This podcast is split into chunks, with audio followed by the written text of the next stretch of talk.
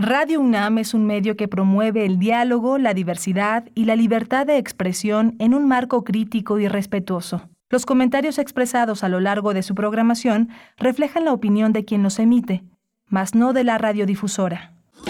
Radio UNAM presenta Primer Movimiento, El Mundo desde la Universidad.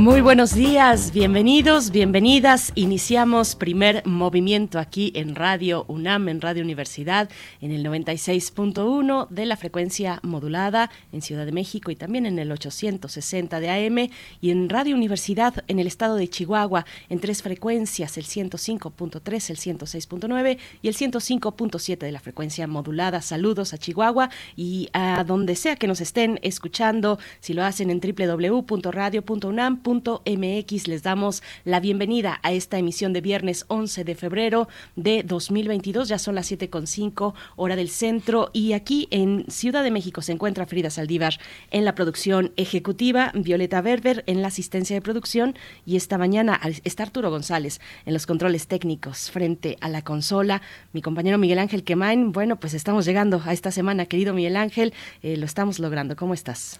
Hola Berenice, buenos días, buenos días a todos nuestros compañeros, amigos que hacen posible esta emisión de primer movimiento este, este viernes 11 de febrero. Hoy tenemos un menú interesante. Vamos a arrancar con cine, el ABC del buen cinéfilo. Vamos a tratarlo con Mario Barro Hernández, él es doctor en comunicación audiovisual, es jefe del área de educación a distancia de la Facultad de Artes y Diseño de la UNAM, es profesor también de laboratorio, taller de diseño de medios audiovisuales, así que bueno, va a ser muy interesante poder compartir con, con él esta, este, este curso en línea, ABC del buen cinéfilo. ¿Por dónde empezar? Por el abecedario. ¿Por dónde empezar? Y bueno, también tendremos hoy que es el Día Internacional de las Mujeres y las Niñas en la Ciencia. Nuestra casa de estudios tiene pues 80, eh, cerca de 80 o más de 80 actividades relacionadas con este día especial para promover, para fomentar y para hacer reflexión en torno a esos espacios en la ciencia eh, con el sesgo de género. Pues bueno, vamos a tener eh, pues la em, posibilidad de acercarnos a esas opciones con Cecilia Núñez Martínez, jefa de comunicación de la Coordinación para la Igualdad de Género aquí en la UNAM, para hablar de estas actividades que realiza, se realizan y se coordinan desde la Coordinación para la Igualdad de Género en este Día de las Mujeres y las Niñas en la Ciencia y vamos a tener nuestro radioteatro como todos los viernes. Hoy es eh, una autora conocida ya para nosotros aquí en este espacio. Se trata de Mayra Santos Febres. Está, eh, esto forma parte de la voz viva de América Latina y el radioteatro se llama La venganza de las sirenas. Tendremos en nuestra nota nacional, bueno, el tema, el tema de la semana, del mes y por delante lo que ustedes le quieran agregar, la cuestión del litio, del litio que se enmarca en la reforma, eh, pues en, las cuestiones energéticas, en las cuestiones de la transición energética a energías limpias y todo lo que se pueda pues agregar en estos momentos tan importantes para México y el mundo, el litio en México. Vamos a hablar con la doctora Aleida Azamar Alonso. Ella es coordinadora de la maestría en, en sociedades sustentables de la Universidad Autónoma Metropolitana, es presidenta de la Sociedad Mesoamericana y del Caribe de Economía Ecológica. Y vamos a tener también en la segunda hora también eh, la incorporación de Argentina a la ruta de la seda. Este tema lo vamos a tratar con, Maribel, eh, con Mariel René Lucero. Ella es directora del Centro de Estudios de Relaciones Internacionales y Medio Ambiente, que se conoce como CERIMA. Es profesora también de la Facultad de Ciencias Políticas y Sociales de la Universidad Nacional de Cuyo, en Argentina, y ha estado especializada en feminismo y género, en relaciones internacionales y enfocada en defensa y seguridad y diplomacia. Es autora de diversos artículos en revistas académicas nacionales e internacionales y pertenece a la red de politólogas. Bien, y también tendremos, como todos los días, la poesía necesaria en nuestra tercera hora. En esta ocasión toca el turno a mi compañero Miguel Ángel Quemain, así es que no se la pierdan por ahí de las 9.05 de la mañana de este viernes. Sí, y vamos a tener la mesa dedicada al Día Mundial del Radio, que es el domingo, pero ya nosotros eh, estamos en esta celebración, la vamos a tratar con dos mujeres de radio. Ella es la maestra Adriana Solórzano, maestra en comunicación, directora de producción y planeación en Radio Educación, y ella es académica también en la Facultad de Ciencias Políticas y Sociales de la UNAM, y con Rosa Marta Pontón, ella es radialista y miembro del Consejo Ciudadano aquí en Radio UNAM. Por supuesto. Y bueno, como siempre, les invitamos, como cada viernes, a enviar sus complacencias musicales, sus peticiones musicales para esta mañana. Hay espacio, hay espacio. Así es que, bueno, les estamos atendiendo en nuestras redes sociales, arroba PMovimiento en Twitter y en Facebook, Primer Movimiento UNAM como para también sus comentarios en general, para darnos los buenos días y nos digan cómo amanecen esta mañana un poco fría de febrero. Mm, vámonos con nuestra información sobre COVID-19. COVID-19. Ante la pandemia, sigamos informados. Radio UNAM. La Secretaría de Salud informó que en las últimas 24 horas se registraron 927 nuevos decesos, por lo que el número de fallecimientos de la enfermedad de la COVID-19 aumentó a 311.554.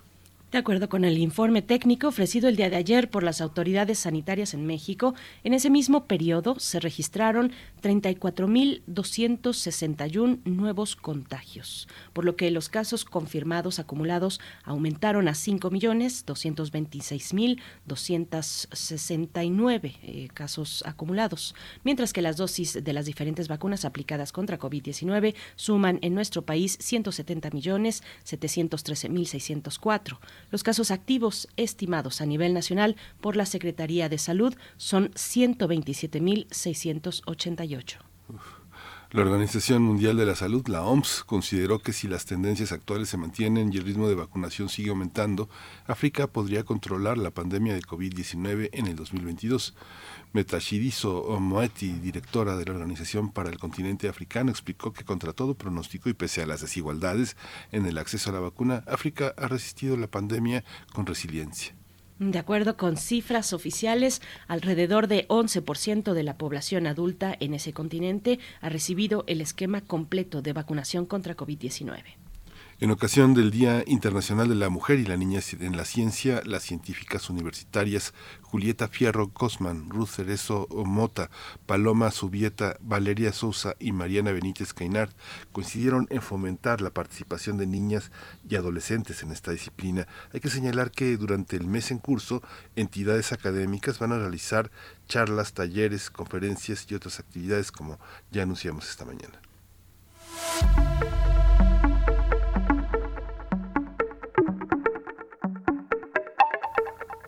Vamos con recomendaciones culturales. Apuntes para una banda de viento es el resultado de la residencia de creación en Casa del Lago UNAM de Katia Castañeda con la misanteña de Santa Cecilia que incluye distintos materiales, tanto escritos, sonoros y también coreográficos y explora la importancia del género, la tradición y el legado cultural. Con la participación de músicos y performers, este concierto va a tener lugar los días sábado 12 a la 1 de la tarde y el domingo 13 de febrero a mediodía también en los jardines y terrazas de la Casa del Lago. La entrada es libre pues aprovechenlo. La entrada es libre. Vamos con música. Esto no es una complacencia, les, repetimos, hay espacio para que nos envíen a través de redes sociales sus peticiones musicales, pero bueno, esto les va a despertar si es que no lo han hecho. Purple Haze a cargo de Jimi Hendrix.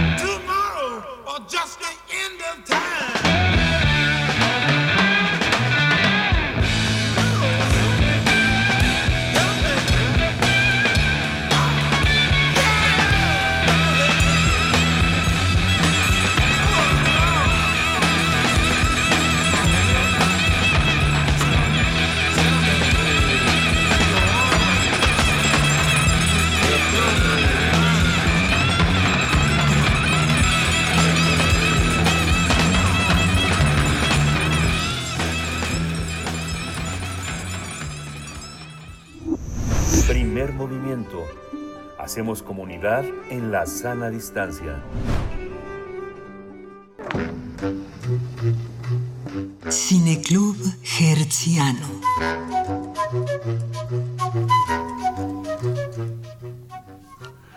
Con el objetivo um, de comprender mejor la cinematografía, la Filmoteca de la UNAM invita al curso en línea ABC del Cinéfilo, donde el público podrá adquirir un panorama general de cómo surgió y se desarrolló el dispositivo cinematográfico. Además busca generar inquietud sobre cómo se vive la experiencia cinematográfica completa. ABC del Buen Cinéfilo es impartido por Mario Barro Hernández y busca despertar en los jóvenes y en las comunidades educativas el hábito de ver y valorar el cine como una parte valiosa del patrimonio artístico y cultural. No podrán participar más de 17 personas eh, durante ocho sesiones que se van a abordar temas de los más especializados como las grandes escuelas de cine y la música de películas destacadas. El curso se realizará en modalidad a distancia del 28 de febrero al 28 de marzo de este año, los lunes y viernes a las 14 de 14 a 21 horas. Cabe señalar que tendrá validez curricular por la unidad académica de la Coordinación de Difusión Cultural de la UNAM. Tiene un costo y es de 2.400 pesos, pero, pero tiene un descuento del 50% para los miembros de la comunidad UNAM, los egresados, el sistema incorporado y el INAPAM. Vamos a conversar sobre este curso en línea de la Filmoteca de la UNAM con Mario Barro Hernández, su autor. Él es doctor en comunicación audiovisual, jefe del área de educación a distancia de la Facultad de Artes y Diseño de la UNAM y es profesor de laboratorio taller de diseño en medios audiovisuales e hipermedia. Buenos días, eh, Mario. Eh, gracias por estar aquí. Felicidades por el curso. Bienvenido. Hola, muy buenos días y muchísimas gracias por la invitación a este espacio. Saludos a, a ustedes y a todo el auditorio de Primer Movimiento de, de Radio UNAM. Gracias, gracias Mario Barro Hernández. Bueno, también hay que decir que hay tres lugares para Puntos Cultura UNAM. Así es que bueno, no se pierdan esa oportunidad y ya está muy próximo a arrancar este curso ABC del Buen Cinéfilo. Cuéntanos, Mario, ¿cómo está enfocado? ¿Cómo está planteado eh, este, este curso? ¿Existen mejores formas, unas que otras, de acercarse a apreciar el cine? Eh, bueno, pues mira, eh, les comento. Este curso forma parte de una estrategia un, tanto ambiciosa que, que tenemos, que llevo a cabo junto con un equipo de trabajo desde la Facultad de Artes y Diseño, que, que consiste en ir incorporando la alfabetización cinematográfica en nuestra universidad eh, dirigida no solo aquellas personas que tienen un interés profesional por el cine, sino más bien a, a todo público, a gente que, que a lo mejor estudia otra carrera que nada que ver con el cine o con las artes, pero eh, hoy día nos pasamos muchísimas horas frente a una pantalla, sea de, de ordenador, de teléfono, de televisión, y estamos continuamente siendo bombardeados y bombardeadas de imágenes. Entonces, a través de la alfabetización cinematográfica, lo que se intenta es eh, incorporar al ámbito de, la enseñanza y del aprendizaje herramientas para poder tener, por un lado, pensamiento crítico en torno al cine que consumimos y también eh, poco a poco ir incorporando la enseñanza de, del uso de las herramientas que tenemos al alcance de la mano para, para contar historias en imagen en movimiento y haciendo uso de, técnicas y estrategias de un lenguaje tan tan rico, tan diverso como es el cine, ¿no? Que tiene ya hoy día más de 125 años de, de historia. Entonces, eh, con este curso es una primera piedrita, ¿no? Es un, primer granito de arena en esa estrategia más amplia y más ambiciosa que pasa por ir llevando esta enseñanza a las escuelas, a las eh, facultades de, de, nuestra universidad y, y sobre todo, como dije al principio, que pueda beneficiarse todo público eh, de todas las edades y de cualquier área de conocimientos.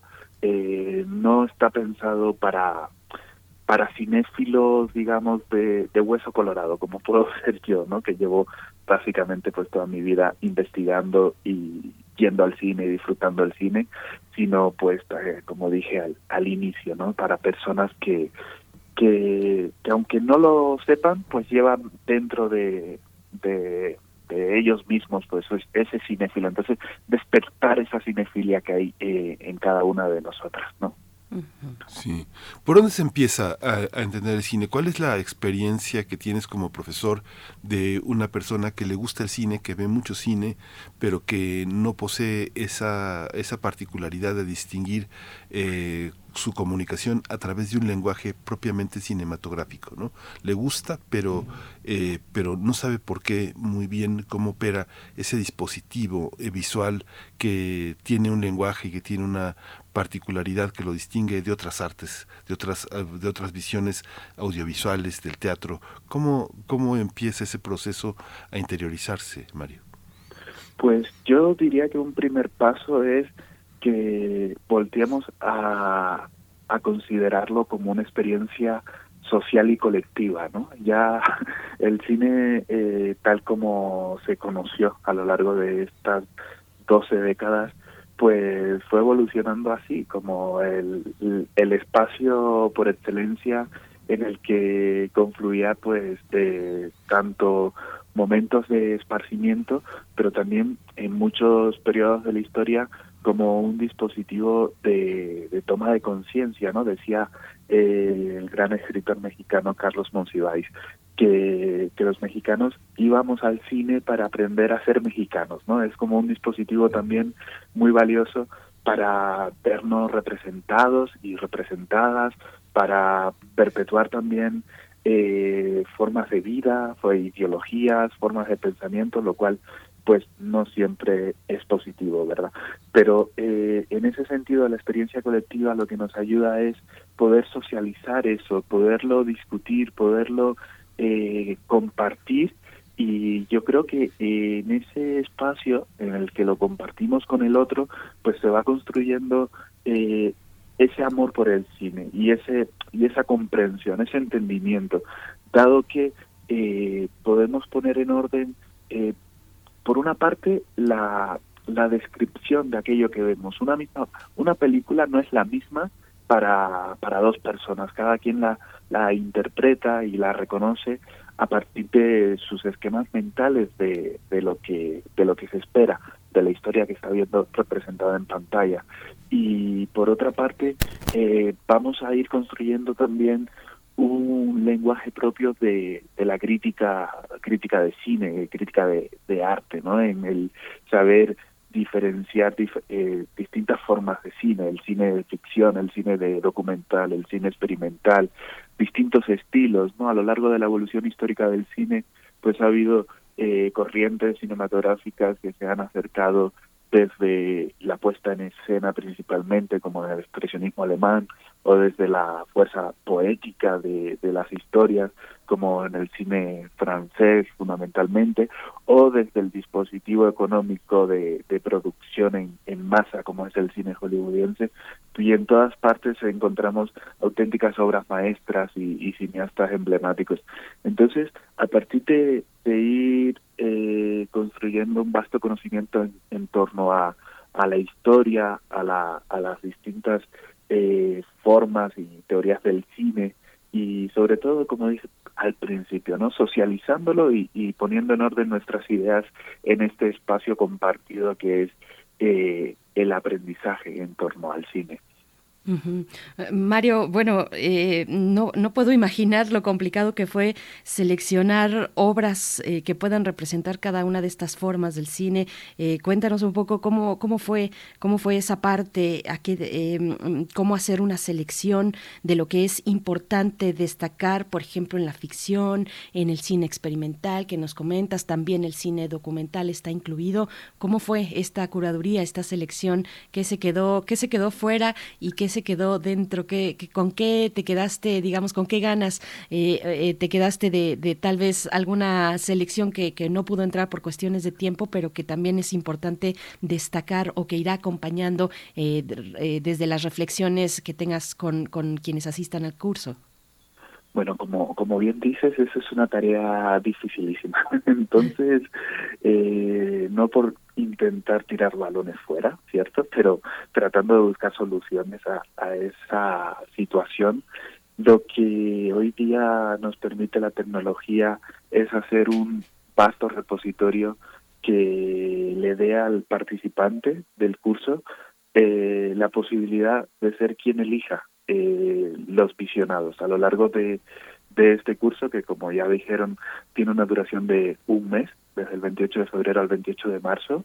Eh, no haremos eh, digamos que a la manera de los cursos eh, que tradicionalmente eh, llega el docente e impone su curaduría tenemos uh, la fortuna de contar con un repositorio de más de 100 películas emblemáticas de la historia del cine y los participantes serán quienes elijan dentro de esa eh, carpeta, dentro de ese espacio que evidentemente por cuestiones de respeto a la propiedad intelectual va a estar exclusivamente cerrado para el uso de, de los participantes del curso durante el periodo del curso, pero en esa carpeta con más de 100 películas eh, están pues desde los inicios de la historia del cine hasta la actualidad pues aquellas obras que han marcado una época, ¿no? Y, y como dije, de, de distintos países, de distintos estilos, distintas formas cinematográficas y dentro de, de las distintas sesiones, de, de las ocho sesiones del curso en donde se hablará de de los géneros cinematográficos, de la forma de cine de no ficción, del cine experimental, de los componentes de una puesta en escena, de los componentes más importantes para la dirección de fotografía, de los elementos que hay que considerar para el análisis de la puesta, de la banda sonora y del sonido y también del montaje y la edición cinematográfica. Pues cada uno de estos temas van a ser referenciadas, ¿no? Las películas que puedan servir de ejemplos ilustrativos y una vez que finalice la, la sesión, eh, digamos, teórica, pues los participantes van a poder acceder a, a esa carpeta y elegir con qué películas de las que han sido recomendadas podrían eh, enriquecer sus aprendizajes, ya que eh, la metodología de trabajo incluye eh, momentos que son sincrónicos con momentos que, que son de autoaprendizaje. Esos momentos de autoaprendizaje eh, es lo que contempla esta estrategia, digamos, de autocuraduría por parte de cada uno de, de mis estudiantes, ¿no? Entonces, pues por mencionar algunos títulos, tenemos eh, obra, obras del cine clásico hollywoodiense como La diligencia de John Ford o Ninoska de Lubitsch o Los mejores años de nuestras vidas de William Wilder, eh, Ladrón de bicicletas, por supuesto, Cuentos de Tokio de Osu, que es una de mis películas favoritas de todos los tiempos con diferencia. Eh, por supuesto que va a haber cine mexicano, las películas de, de Buñuel tienen que estar ahí necesariamente. Buñuel es uno de mis eh, directores eh, que más he investigado a lo largo de, de mi trayectoria académica, ¿no? Y de cine, pues un poquito más contemporáneo, pues eh, desde luego el cine independiente norteamericano con Jim Jarmusch, por ejemplo, eh, Almodóvar, eh, desde luego el cine español y cine latinoamericano también está incluido muchísimas películas de, de cine latinoamericano. Por tanto es una ensalada de cinefilia eh, enorme enorme enorme enorme que espero que sea muy disfrutable por lo menos para mí sin duda lo, lo está haciendo armar esta curaduría. Para mí al menos. Esa esa esa cuestión hay mucha gente que dice es que es que yo no veo ese tipo de cine porque se me hace difícil porque no lo entiendo. Hay una hay una parte en el cine clásico que bueno el lenguaje nos lo ha dado el cine el cine norteamericano. Quien ha fijado eh, el, el lenguaje con todo y que está Méliès y Chaplin y los grandes este los grandes exponentes del cine internacional. Sin embargo el código uno podría pensar en intolerancia de Griffin como una, un gran paradigma para entender los las posibilidades del género y de los lenguajes, de cómo la cámara ordena y organiza un discurso. Pero cuando uno encuentra personas que dicen, no, es que ese cine yo no lo veo. Hemos estado muchos años en esa, en esa, somos parte de esa parcela, una parcela que abona y que cultiva el cine de, Hollywood y que los Oscars y el cine comercial pues nos han hecho pensar que pareciera que es el cine importante que hay que ver. Ahora uno ve el cine nórdico, por ejemplo, donde lo importante no es lo que le pasa a, las, a los personajes, sino las decisiones que toman. Uno ve el cine coreano y uno piensa lo que eh, una cantidad de personajes que se la pasan mirando al cielo, esperando los misiles, o en la serenidad del budismo. ¿Cómo entender, cómo, por dónde empezar esa parte, cómo eh, abrirse, destruir los prejuicios que uno tiene para ver este balazos cada cuatro segundos o persecuciones? ¿Cómo entenderlo, Mario? ¿Cómo lograr comunicarle que tal vez no hay que ponerse al día, sino entender que venimos de una larga tradición de miradas que organizan las miradas futuras. Sí, eh, efectivamente, como bien dices, hay una percepción acerca de, del cine como puro eh, producto de la industria del entretenimiento, ¿no? Y por tanto, eh, las expectativas, digamos, hegemónicas que permean en el grueso de la población es que ir al cine es ir a comer palomitas, a entretenerse, a ver cómo nos cuentan una historia que, que nos hipnotiza, ¿no? Decía este pensador ruso Elia Ehrenburg, ¿no? El cine es la fábrica de sueños. ¿En qué sentido? En que pues nos metemos y, nos dejamos llevar por esa eh, arquitectura mágica e invisible de las películas eh, narrativas de ficción hollywoodiense que eh, ha trascendido como el modelo de representación institucional que dice Noel Barch, ¿no? Este modelo canónico en el cual es este, los personajes tienen objetivos claros y son objetivos dramáticos en donde hay unos obstáculos que hay que superar para llegar a alcanzar el clímax y normalmente una resolución eh, lógicamente en sintonía con eh, los finales felices que dejan esa sensación satisfactoria en los espectadores, ¿no? Entonces, superar la visión limitante de que esto es el único cine que existe es pues para mí el primer paso no que el cine eh, puede soportar y soporta cualquier tipo de forma y muchos tipos de historias y muchos tipos de estilos, ¿no?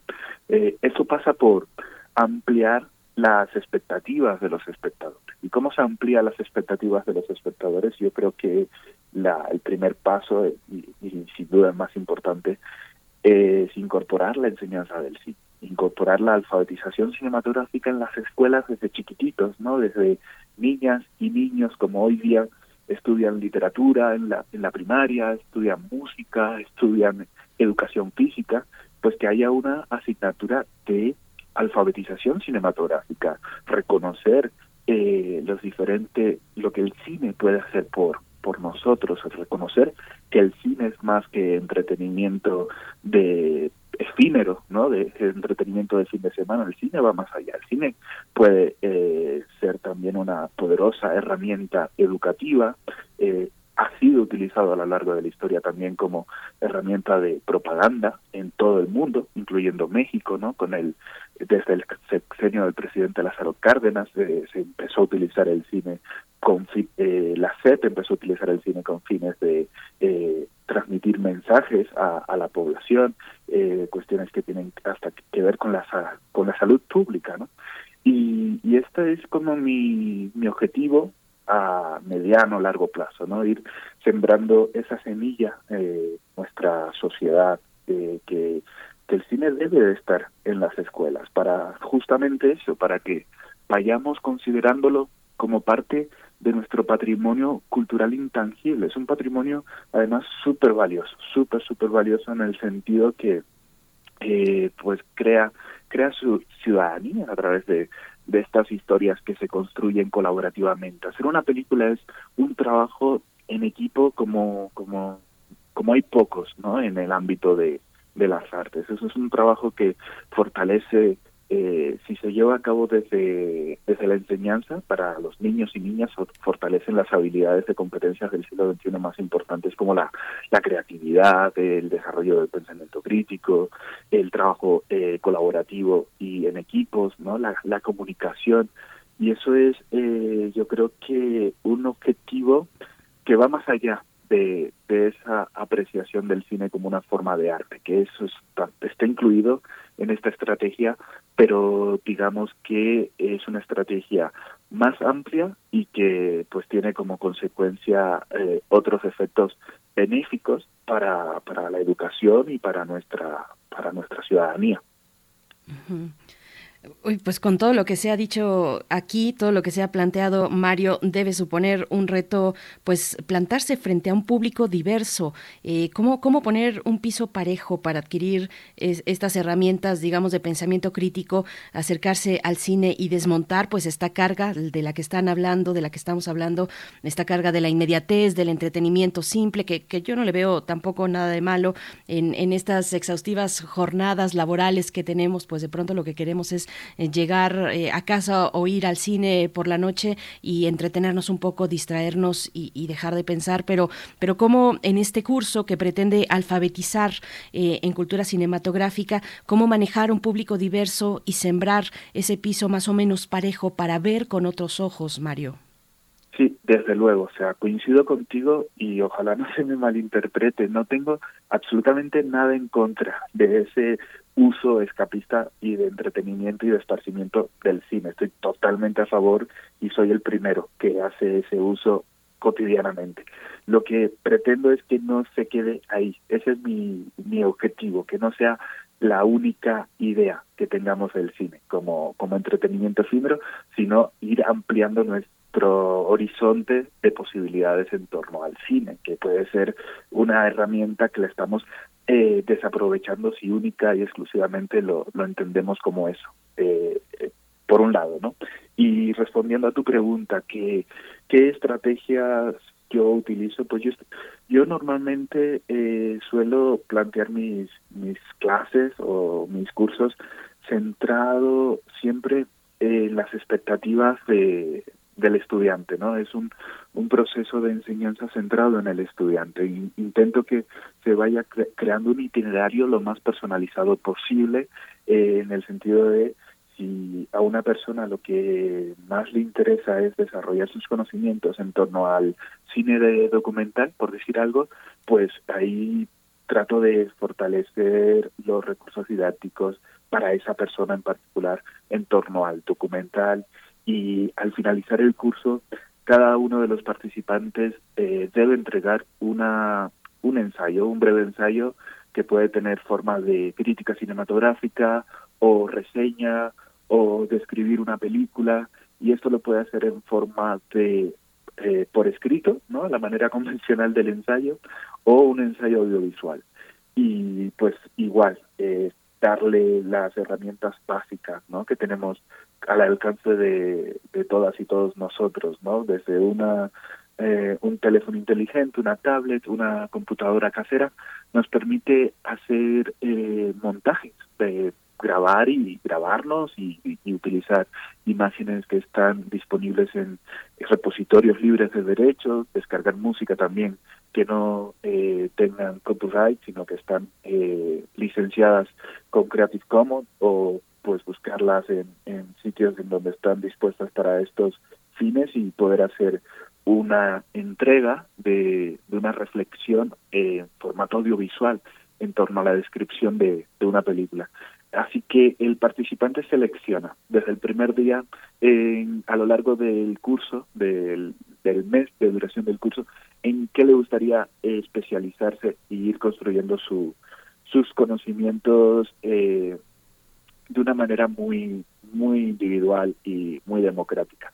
Pero al mismo tiempo también busco fortalecer y favorecer el, el aprendizaje colaborativo y el aprendizaje entre pares, ¿no? ¿En qué consiste esto? En realizar eh, a lo largo de las sesiones sincrónicas del curso actividades que se que se tienen que resolver en equipos pequeños, ¿no? El, los ejercicios estos eh, van a ir construyendo pues un un fortalecimiento no solo por parte mío como, como el asesor del curso, sino como por parte de, de todas y todos los que van a darle forma a esta experiencia y de, de, eso que dije al, al inicio de esta entrevista, ¿no? de ir compartiendo con tus compañeras y compañeros, también se aprende mucho, ¿no? No solo es la visión esta de, del experto, digamos, sino también de las experiencias que han eh, desarrollado todas y todos en nuestro itinerario como cinéfilos, porque como he dicho, todos llevamos un cinéfilo dentro. Es una cuestión nada más de irlo despertando, irlo nutriendo y, y así, así es como normalmente están planteados mis cursos, ¿no? De, un aprendizaje, digamos, que adopta muchas formas y una de las formas es ese aprendizaje colaborativo. Sí. Mario, estamos acostumbrados a que, eh, bueno, no, no acostumbrados, pero queremos que todo sea gratis, pero es un curso que, como lo planteas, tiene muchísimas posibilidades, ¿no? Digamos que si uno es eh, psicólogo y tiene grupos eh, donde el cine forma parte de una transmisión de, de, la, de lo ejemplar, de la enseñanza, es importante si uno está en la antropología o está uno en el trabajo social. El cine es una gran herramienta. Muchas universidades de comunicación, muchas universidades privadas este, a veces escatiman la posibilidad de una materia como cine en sus planes de, de estudio, porque los alumnos a veces lo ven como entretenimiento, pero es una buena inversión ¿no? Es una gran inversión tener la posibilidad como no como una persona especializada en comunicación ni en cine, tener el cine como herramienta con una educación visual que permita este no tomar cualquier película que nos conmueva, el corazón, sino eh, enfocarnos en una en una tradición. Van a estar cinco horas sentados. Eh, este es muy interesante. Un poco cuéntanos cómo va a ser y las ahora sí que este véndenos un poco el curso a quienes no se han convencido todavía, qué días, eh, qué espacio, cuánto cuesta, qué posibilidades de beca tenemos eh, y, cómo organizar este tiempo para, para poder disfrutar un curso que también tiene un exige un compromiso y es un curso exigente también que está dado para ofrecer muchas cosas, Mario. Sí, eh, efectivamente, el curso está planteado para una duración de, de 40 horas, ¿no? repartidas a lo largo de, de, todo un mes. Empieza el 28 de febrero, aunque eh, existe una convocatoria que pueden encontrar en la página web y en las redes sociales de la Filmoteca de la UNAM y en esa convocatoria viene toda la información, pero les adelanto que, la convocatoria va a estar abierta solo hasta el 22 de febrero. El 22 de febrero tienen de plazo límite para inscribirse, ¿no? El, curso tiene un cupo y si se alcanza ese cupo es que se abre el curso, ¿no? Es por eso animar a, a, todas y todos que no lo dejen para última hora, sino que, que se apuren si es que tienen interés por tomar este curso. Eh, son ocho sesiones. Las sesiones sincrónicas y son los lunes y los viernes por las tardes. Y, no va a ser, eh, las 40 horas no van a ser 100% sincrónicas, ¿verdad? Porque eso es eh, el esfuerzo, como bien dices, de estar cinco horas delante de una pantalla es agotador, tanto para mí como docente como para los estudiantes.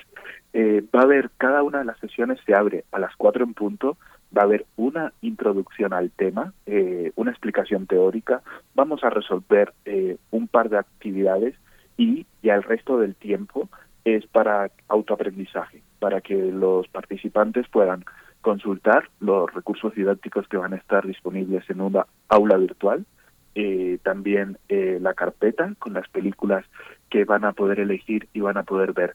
Digamos que todo esto es trabajo que se puede realizar eh, de manera independiente cualquier hora y, a cual, y cualquier día de, de, la semana. No, no tiene por qué ser durante este horario. El curso, el aula virtual va a estar 24 horas abierta, ¿no? Igual las grabaciones, si por casualidad hay algún fallo técnico y una persona no llega a conectarse un día por, por algún motivo, eh, las sesiones van a ser grabadas y van a estar disponibles en el aula virtual para que la pueda consultar quien quiera eh, eh, en otro momento o cualquier otro día.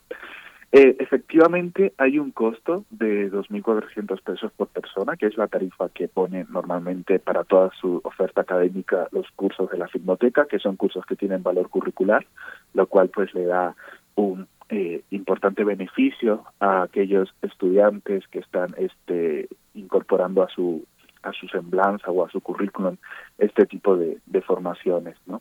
Hay lugares disponibles para, para puntos UNAM, para puntos de cultura UNAM, y también hay un descuento de 50% para los egresados de la UNAM, para la comunidad UNAM, para el sistema incorporado.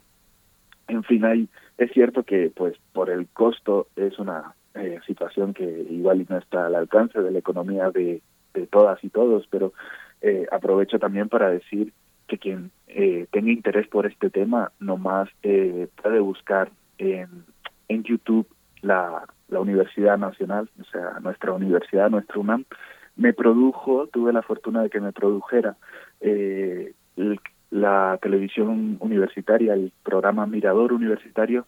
Hay una serie que, que dirigí, una serie para la televisión universitaria que se llama Usos Didácticos del Cine. Entonces, eh, con ese título, Usos Didácticos del Cine y el nombre del programa Mirador Universitario, pues eh, también quien tenga interés puede acceder a, en parte a estos conocimientos.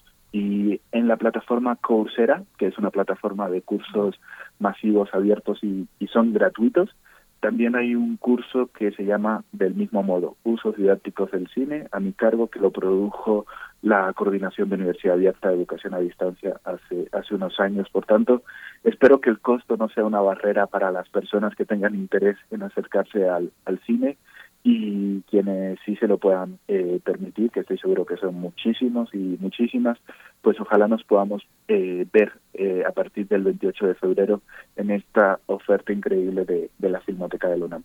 Pues sin duda será muy, muy enriquecedor y, disfrutable también. Gracias por poner a disposición estas otras opciones que están ahí disponibles y libres. Pero recuerden que este curso ABC del Buen Cinéfilo se, tiene un cupo limitado de 17 personas. También INAPAM tiene el 50% de descuento, además de comunidad UNAM, egresados y sistema incorporado. Te agradecemos esta mañana y esta participación. Mario Barro Hernández, doctor en comunicación audiovisual por la Universidad Complutense de Madrid, jefe de del área de educación a distancia de la Facultad de Artes y Diseño de esta Casa de Estudios y profesor del laboratorio Taller de Diseño en Medios Audiovisuales e Hipermedia, que eh, pues estará eh, Mario Barro Hernández a cargo de este curso ABC del buen cinéfilo en la Filmoteca. Todos los detalles ahí, www.filmoteca.unam.mx. Mario, muchas gracias.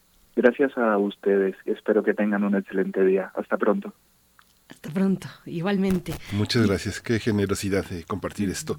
Vamos a escuchar eh, una cápsula dedicada a la radio. Hay unas eh, cápsulas por el Día de la Radio que bueno van a estar apareciendo eh, en Radio UNAM y en varias estaciones públicas a la radio, a la confianza. Vamos a escuchar, vamos a escuchar este, esta propuesta.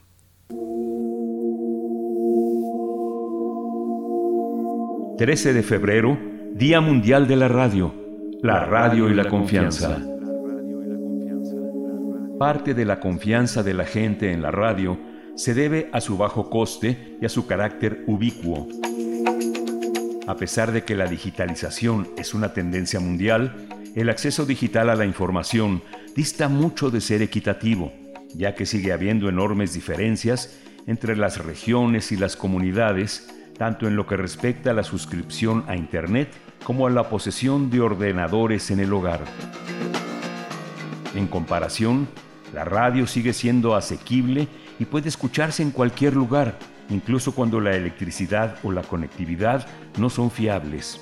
Por ello, la radio es uno de los medios más populares utilizado por una inmensa mayoría de personas. Celebra y conoce más sobre este Día Mundial de Radio en la página web es.unesco.org. Primer movimiento. Hacemos comunidad con tus postales sonoras. Envíalas a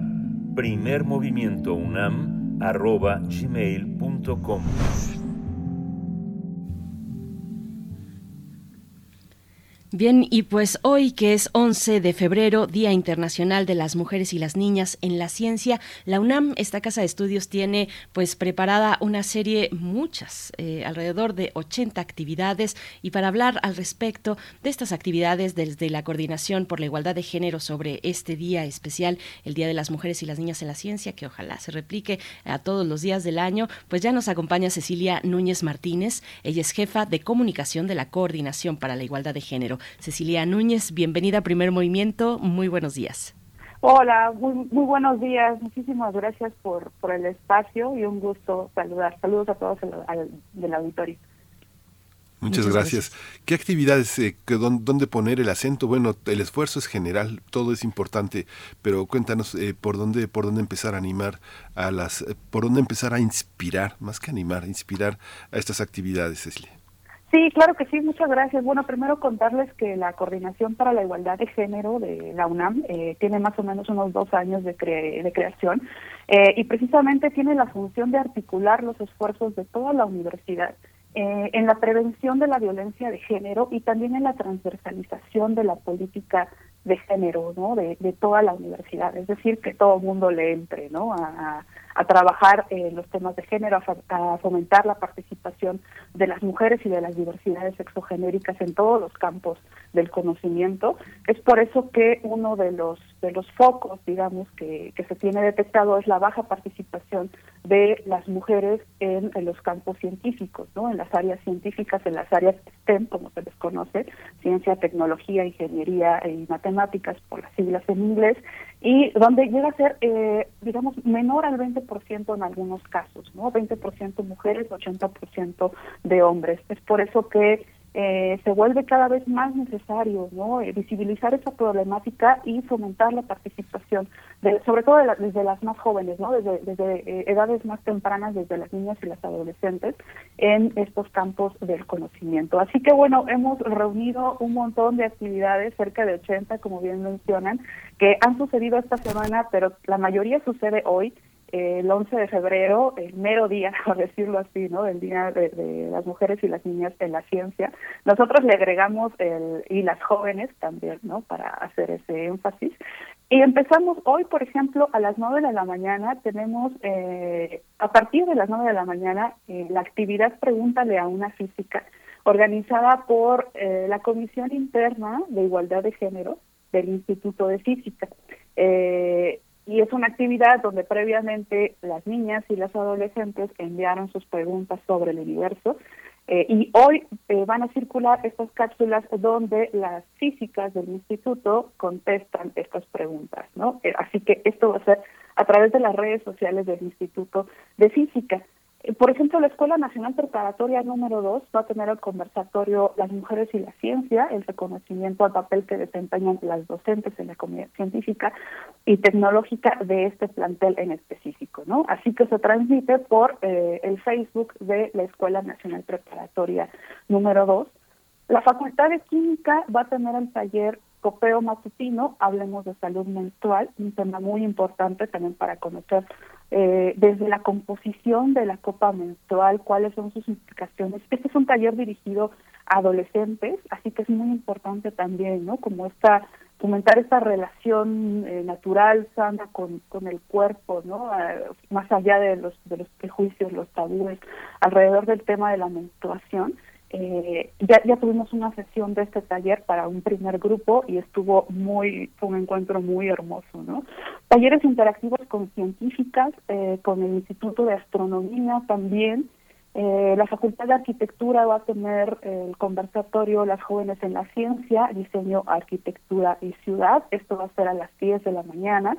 En fin, hay un sinfín de, de, actividades donde me parece que el, el, foco está en el fomento de la vocación científica hacia las más jóvenes y también en los diálogos intergeneracionales, ¿no? La importancia de establecer estos puentes de diálogo entre las niñas y las jóvenes, las adolescentes y las científicas. ¿No? Aquellas que ya lograron, las científicas de la UNAM, aquellas que ya lograron, digamos, consagrar estas estas carreras científicas o que están, ¿no? En, esa lucha con las, las docentes también, el papel de lo que tienen las docentes en este fomento de las vocaciones y que puedan tender estos puentes, ¿no? Para, digamos, eh, poder compartir experiencias, eh, decir si se puede, ¿no? Como a veces hay que vencer muchísimas barreras, incluso las propias, ¿no? Las, las mentales, este, las que nos ponemos eh, nosotros, nosotras mismas.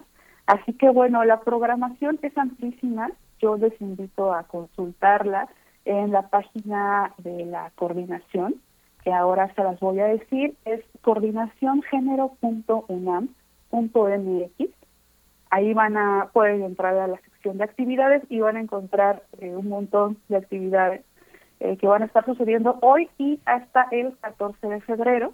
También en nuestras redes sociales nos encuentran como Igualdad UNAM en Facebook, en Twitter y en Instagram.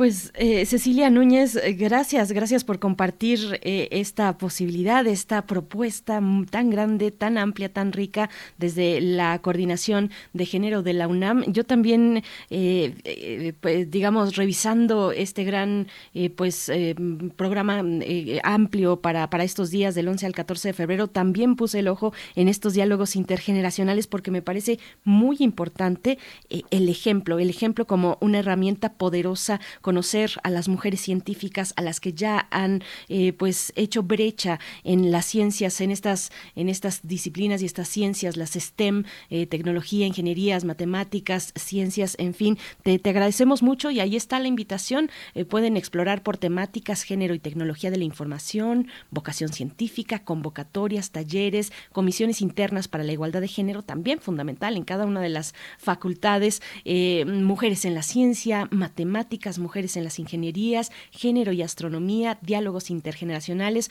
Pues muchísimas gracias por compartir con la audiencia esta mañana y enhorabuena y, gracias también por ese ejemplo a todas las científicas que están eh, pues involucradas en esta conmemoración y que siguen empujando a las más jóvenes y a las nuevas generaciones. Eh, muchísimas gracias Cecilia Núñez Martínez, jefa de comunicación de la Coordinación para la Igualdad de Género, la UNAM. Nos encontramos próximamente.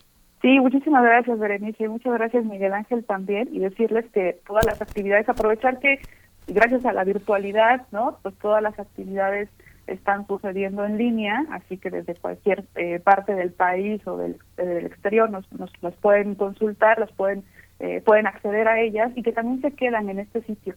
¿no? Estamos recabando todos los videos de todas las actividades que suceden, así que pueden regresar a este sitio después, navegar por estas categorías y encontrar un montón de recursos, tanto de este tema como de otros otros otros temas que se han estado trabajando eh, desde todas las trincheras, ¿no? Eh, género y territorio, este, las mujeres en el cine, las mujeres en la música, en fin, eh, hay, hay muchísimo contenido, muchísimos recursos dentro de nuestro sitio web, coordinación género eh, punto unam punto mx, coordinación género punto unam punto mx, que les invitamos a visitar. Muchas gracias. Pues a ti, gracias a ti y al esfuerzo de la coordinación para la igualdad de género en esta casa de estudios. Cecilia Núñez, hasta pronto. Gracias, hasta pronto. Pues ya nos vamos, ya nos vamos con el radioteatro, nos vamos con La venganza de las sirenas de Mayra Santos Febres, eh, que está, es parte de Voz Viva de América Latina, un radioteatro que no tiene que perderse, y despedimos también a la Radio Universidad de Chihuahua. Nos encontramos el lunes de 6 a 7 y de, o de 7 a 8 en esta, en esta programación. Primer movimiento. Hacemos comunidad en la sana distancia.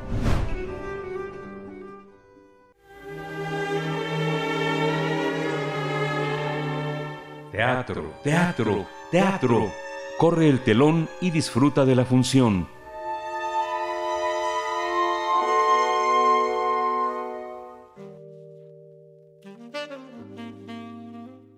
Mi nombre es Mayra Santos Febres, de Puerto Rico. Voz viva de América Latina. La venganza de las sirenas porque no pudieron salvar a Perséfone del rapto de Hades. Las oceánidas fueron castigadas. Al instante se vieron convertidas en terrible animal mitad mujer, mitad pez. ¿Qué iban a hacer ellas, pobres ninfas que eran, contra el castigo de la diosa? Pero ahora que son monstruos, tienen cierto poder. Si los hombres caen presa de sus cantos, ellas los devoran. De algo hay que alimentarse. Sin embargo, el plan de las sirenas no es acabar con los hombres. El plan de las sirenas es salvar a las humanas de los raptos de los hombres. Que aquellos no lleguen con sus barcos a tomarlas de botín de guerra, a someterlas al cautiverio del hogar, convertirlas en siervas de sus apetitos. Así lo había ordenado Hera. Las sirenas tan solo buscaban cumplir la encomienda que cuando ninfas no pudieron atender oh soberbia, oh secreta envidia entre las protegidas de Hera. Cierto es, la traición entre mujeres produce monstruos.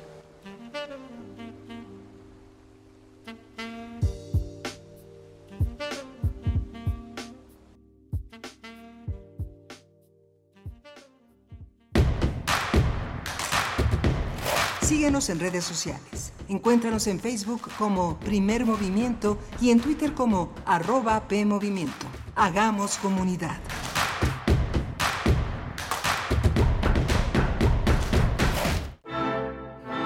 Opinión es sumamente valiosa. Cuéntanos qué opinas de la programación musical de Radio UNAM. Entra a www.radio.unam.mx. En la parte inferior de la página, encuentra el aviso y dale clic. Aparecerá un cuestionario. Encuéntralo también en nuestras redes, Facebook, Twitter e Instagram. Eres parte fundamental de nuestra historia. Gracias por colaborar. Radio UNAM, Experiencia Sonora. Es muy tedioso hacer siempre lo mismo. No dejes que el aburrimiento apague tu imaginación. Escucha Escaparate 961 con los eventos culturales del momento. Viernes a las 15:15 horas por Radio UNAM. Entretenimiento y cultura. Radio UNAM. Experiencia sonora. Año daremos un paso más en la vida democrática de nuestro país. Participaremos en el primer proceso de revocación de mandato. Un derecho constitucional a participar para decidir si se le revoca el cargo al presidente de la República a partir de la pérdida de la confianza. El INE es el encargado de organizar esta consulta, garantizando certeza como lo ha hecho durante 31 años. El ejercicio de revocación de mandato va y va muy bien. Este 10 de abril toma tu decisión, participa y celebremos nuestra democracia. Mi INE nos une raticida, gasolina, ácido sulfúrico, amoníaco, acetona. No importa qué droga química te metas, todas están hechas con veneno y de todas formas te destruyes. La sangre de las drogas nos mancha a todos. Mejor métete esto en la cabeza. Si te drogas, te dañas. Si necesitas ayuda, llama a la línea de la vida. 800-911-2000. Para vivir feliz, no necesitas meterte en nada.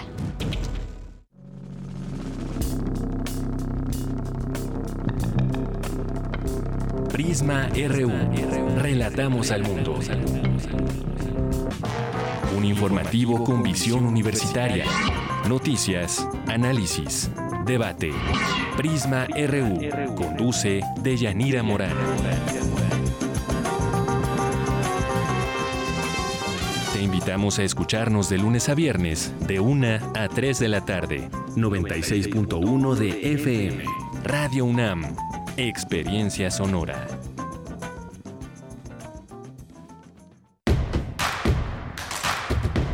Queremos escucharte.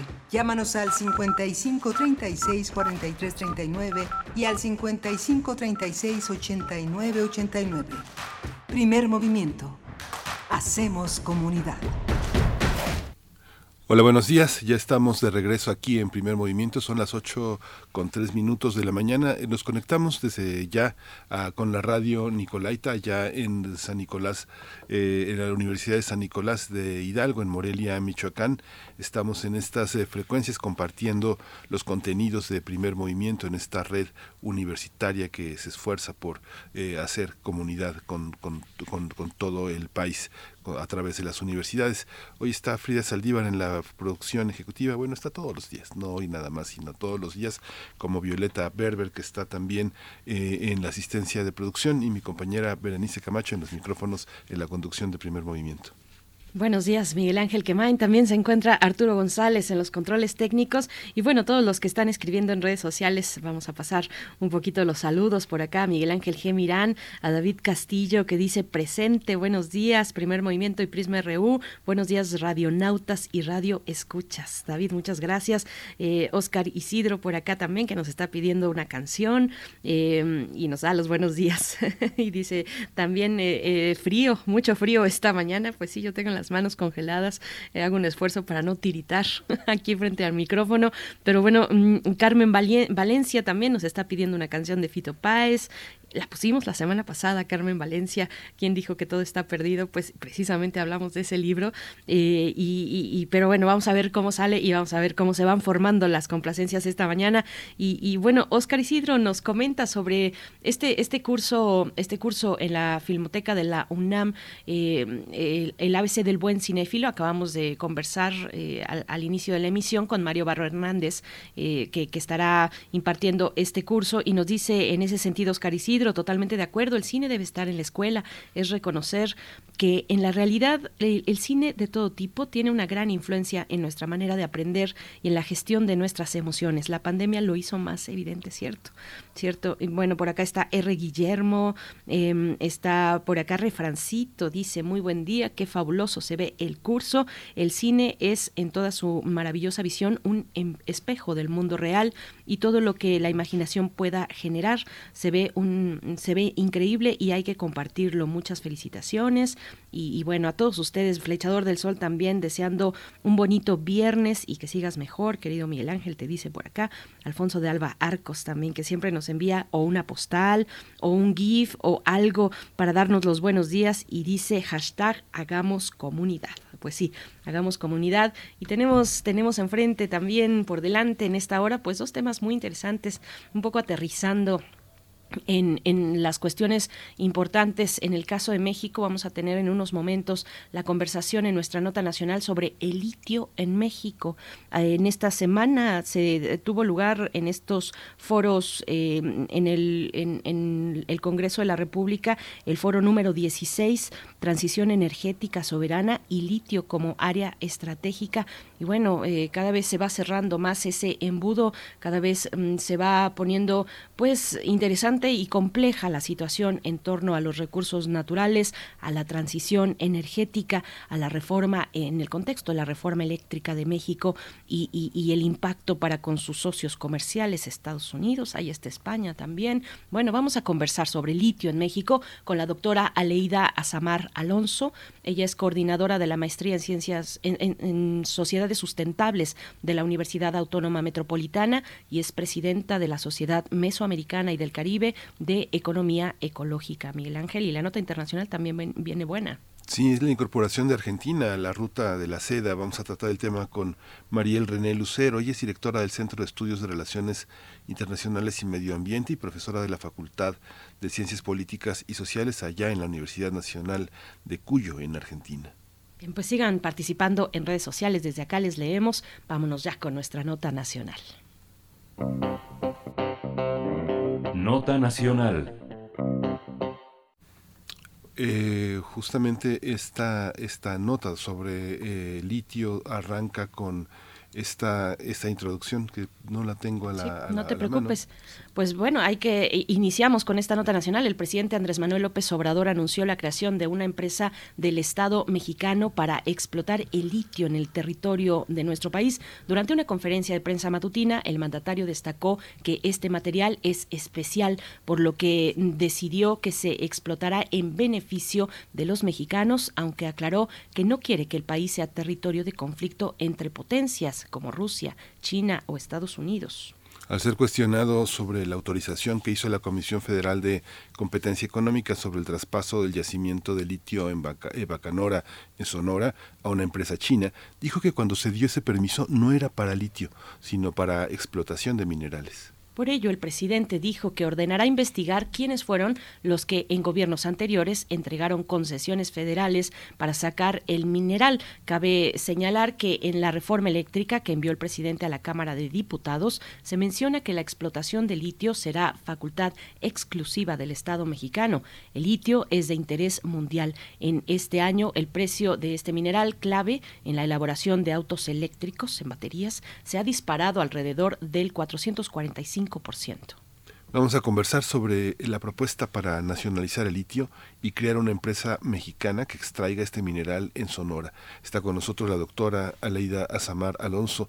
Ella coordina la maestría en sociedades sustentables de la Universidad Autónoma Metropolitana y también es presidenta de la Sociedad Mesoamericana eh, del, y del Caribe de Economía Ecológica. Bienvenida, doctora Aleida. Muchas gracias por estar aquí en Primer Movimiento. Buenos días. Al contrario, muchas gracias a ustedes. Buenos días a los dos.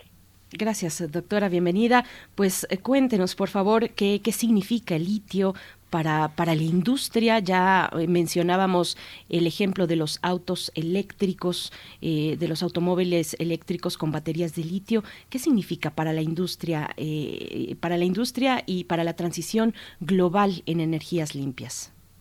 Muchísimas gracias por esa pregunta. Bueno, aquí justo voy a empezar comentando algunas cosas que a lo mejor nos van a sorprender, ¿no? En realidad se vuelve importante el litio por, por una mentira, lo digo un poco de broma, pero también en serio. ¿A qué me refiero? Cuando en algún momento a alguien se le ocurrió sugerir que el litio era el petróleo blanco del futuro, esto no tiene ni pies ni cabeza, pero se ha convertido justo en la punta de lanza de especuladores, como bien lo decían ustedes, ¿no? Y también empresas que se aprovechan de los supuestos mercados verdes, que de verdes, pues la verdad solamente tienen el nombre. Me explico.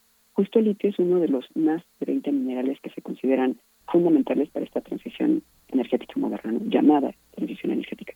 Eh, esto es resultado también de las acciones que se han tomado en conjunto eh, o que han tomado en conjunto distintos países en el mundo para enfrentar el cambio climático. Pero vale la pena decir que estos 20 minerales, eh, estos ya han sido identificados por el Banco Mundial con base a la demanda que se tiene de ellos, sobre todo para el desarrollo de tecnologías ambientales modernas pero cada uno de estos eh, dichosos 20 minerales va a tener un proceso de incremento en su demanda y por supuesto también en el costo porque ninguno de estos es infinito. El caso es que de estos 20 eh, minerales el litio es uno de los que de momento se consideran que no se pueden reemplazar, sobre todo para el desarrollo de tecnología de almacenamiento energético eficiente, en pocas palabras de baterías. Eh, el litio no funciona por sí solo, tiene que ir acompañado de otros minerales como el cobalto o el grafito, que también son algo escasos y caros y el litio es muy limitado en cuanto a sus aplicaciones. Solamente, bueno, se utiliza para varias cosas, pero principalmente o de forma significativa para baterías. No tiene otro uso productivo, sobre todo dentro de la matriz de transición energética. Y si se compara con el aluminio, con el cobre, se queda muy por detrás en cuanto a sus aplicaciones. Eh, justo el aluminio y el cobre no son minerales fundamentales para una gama pues muy amplia de tecnologías ambientales. Entonces, ¿por qué empieza esta importancia del litio? Porque se la importancia se comienza principalmente con un proceso mediático, pues, que me parece a mí que es muy curioso, ¿no? Se empieza a señalar que el litio era el mineral del futuro y grandes empresas como Tesla empezaron a especular con el tema. Se encubrieron, además aquí vale mucho la pena decir que se encubrieron como todos los costos socioambientales asociados a la extracción de litio y se impulsó una imagen, digamos, verde o lavada de este mineral, como si fuera la salvación de la humanidad. Esto ha provocado justo que pues se multiplique su demanda, ¿no? Como bien lo comentaban al inicio ustedes con los datos, ¿no? Ahora todos quieren desarrollar proyectos con este material que se ha convertido pues en una palabra clave al hablar de tecnologías supuestamente limpias, ¿no? El problema, como siempre, es que hay escasez. Además, el proceso de trabajo, las cadenas productivas del mismo, pues no son tan factibles, ¿no? Y, y como vivimos en un mundo finito, con un sistema productivo cuya demanda de recursos es infinita, pues enfrentamos al problema de los límites naturales. Entonces, justo para eh, nada más como ejemplificar este tema, le voy a comentar cómo se espera que vaya la oferta y la demanda de este metal a futuro. Si todo va bien, o sea, si no tenemos alguna otra pandemia, algún otro problema así global tan fuerte, si las cadenas productivas se normalizan y si no hay ninguna guerra mundial, entonces vamos a poder suplir adecuadamente la demanda de litio, la demanda mundial, hasta el año 2025. Pero a partir de ese punto, y si no somos capaces de encontrar otros yacimientos que puedan ser aprovechados de forma muy rápida, entonces en el año 2026 vamos a ser incapaces de seguir supliendo dicha demanda, que además está creciendo a tasas de entre 11 y 20% anuales, la demanda. Y esto se va a seguir incrementando, va a seguir esta demanda hasta el 2030. Pero a partir del 2026, como decía hace un momento, ¿no? vamos a empezar a notar los primeros problemas de ese déficit, especialmente en cuestiones comerciales.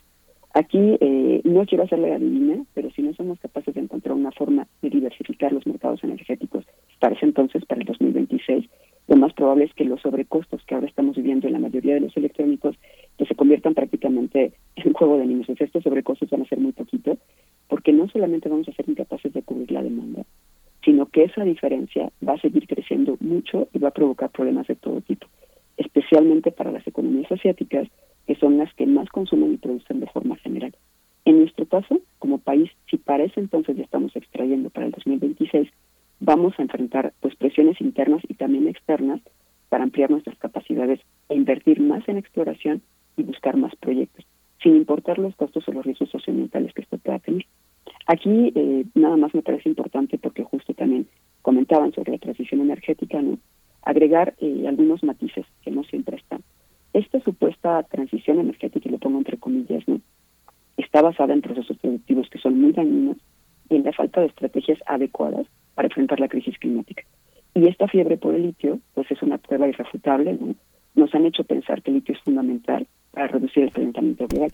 De hecho, hasta justo eh, la Comisión Económica para América Latina y el Caribe, la CEPAL, ha declarado que se necesita incrementar en más de mil por ciento la demanda de baterías de litio para que seamos, digamos, para que se baje justo el calentamiento global. Entonces, se imaginan la cantidad de minas, de agua y otros químicos que se requieren para producir dichas baterías. Estamos hablando de que actualmente ya se consumen más de 80 mil toneladas de litio en el mundo y la mayoría son para producir baterías. El problema es que seguimos pensando en crecer no estamos replanteando nuestras formas de consumo, nuestras formas de producción y de vida también. Entonces me parece que esto es algo que tendríamos que estar discutiendo y también tendríamos que revisar quiénes son los que están ganando con este mercado de litio, ya que uno de los dueños de las empresas de autos eléctricos pues es justo Elon Musk, su empresa Tesla está, ya al ratito que hablemos justo de México, ¿no? Está justo pasando la frontera, lo que significa que se encuentra muy cerca de Sonora y obviamente pues este empresario puede tener un alto interés en invertir en nuestro país pero con objetivos que para nada están cercanos a beneficiar a la población de México y mucho menos a las personas de las comunidades cercanas a estos proyectos. Entonces, bueno, creo que vale la pena decir esto y, bueno, igual más al ratito comento algunas cosas eh, del inverso. Mm, sí, es muy claro, muy claro y muy fuerte todo lo que todo lo que usted comenta porque finalmente los esquemas de nacionalización o de pluralidad en la en la participación empresarial parecen indicar esquemas como eh, que nos que nos colocan en prácticas democráticas pero parece que es todo lo contrario cómo usted cómo, cómo observa desde la parte gubernamental el, el, interés en nacionalizarlo, en replicar una experiencia con otros eh, eh, energéticos como el petróleo, que además de su valor, pues es un valor simbólico que está en los discursos en los de los últimos 40, 50 años, ¿no? ¿Cómo lo observa usted? Pues aquí valdría la pena, muchas gracias por la pregunta, aquí valdría la pena justo lo que ustedes comentaban también en la presentación al inicio, ¿no? Que se está discutiendo nacionalizar el litio, ¿no? crear también una empresa para esto. Yo lo que veo eh, primero es que no sabemos mucho sobre el tema. O sea, me parece que hay muchas cosas en el aire, pero bueno, podemos hacer eh, un análisis del discurso, digamos, de lo que se ha dicho en el discurso más político. Hasta el momento, lo que sabemos de forma oficial sobre el proyecto que va a estar en Sonora, a mí me parece que quedan dichos sin esfuerzos legislativos que son poco claros. Eh, desde las declaraciones de presidencia hasta los esfuerzos políticos de Morena, ¿no? Estos me parece que todos han sido bastante opacos, contradictorios y nos dejan en incertidumbre a todos. Eh, voy a, para dejarlo más claro, cuento un poco sobre esta cuestión, que además lleva dando vueltas desde el año 2019, o sea, hace ya prácticamente tres, cuatro años, ¿no? Eh, o tres. Justo cuando Víctor Toledo todavía era encargado de la Secretaría de Medio Ambiente de Semarnat, él señaló que el potencial de litio en el país era tan alto que se requería que el gobierno desarrollara un proyecto que lo aprovechara. Al día siguiente, el mismo presidente de la República señaló sobre la participación del gobierno en la industria de litio y de forma textual dijo, tenemos que ser realistas, no puede el Estado financiar programas que impliquen la utilización de mucho presupuesto. Esto tendría que hacerse con la participación de la iniciativa privada porque requiere presupuesto. Esto es textual, así tal cual como lo dijo el presidente. ¿no? Y después, en junio de 2020, en realidad es cuando comienza a hablarse de este asunto de la nacionalización del litio. Y me parece que aquí hay tres cosas importantes, algunas que hasta pueden ser contradictorias, ¿no? pero empiezan a perfilar cómo iba a ser este actuar del gobierno, no tan claro bajo mi punto de vista. Primero, eh, Víctor Toledo volvía al tema y señalaba justo los riesgos de aprovechar el litio, tomando como ejemplo lo que ha sucedido en otros países como Chile y Argentina. Él comentó que no era necesario nacionalizar, perdón, que sí era necesario nacionalizar para evitar que alguna compañía extranjera hiciera lo mismo en México, o sea, llevara como estos riesgos y perjuicios socioambientales. Pero después el segundo punto importante, ¿no? Es que se dieron o se realizaron propuestas por varios diputados, ¿no? Aquí principalmente Irepan Maya, que él también retira después esta propuesta, y Carlos Iván Ayala Bobadilla. Él sugirió justo desde ahí la necesidad de crear un organismo público descentralizado llamado Litiomex para ordenar, controlar e investigar pues, todos los aspectos alrededor de este metal. Pero también aquí el presidente señaló de forma textual que no era necesario la nacionalización, porque pues justo en la Constitución, en el artículo 27, ¿no? se establece el dominio de la nación de estos recursos naturales que están en el suelo en el subsuelo. Y justo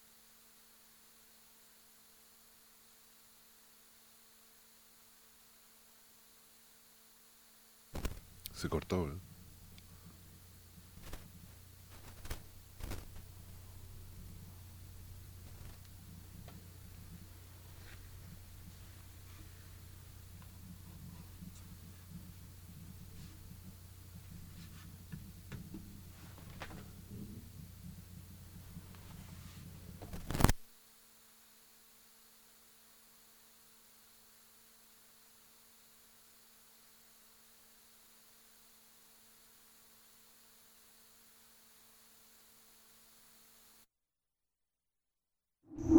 Primer movimiento.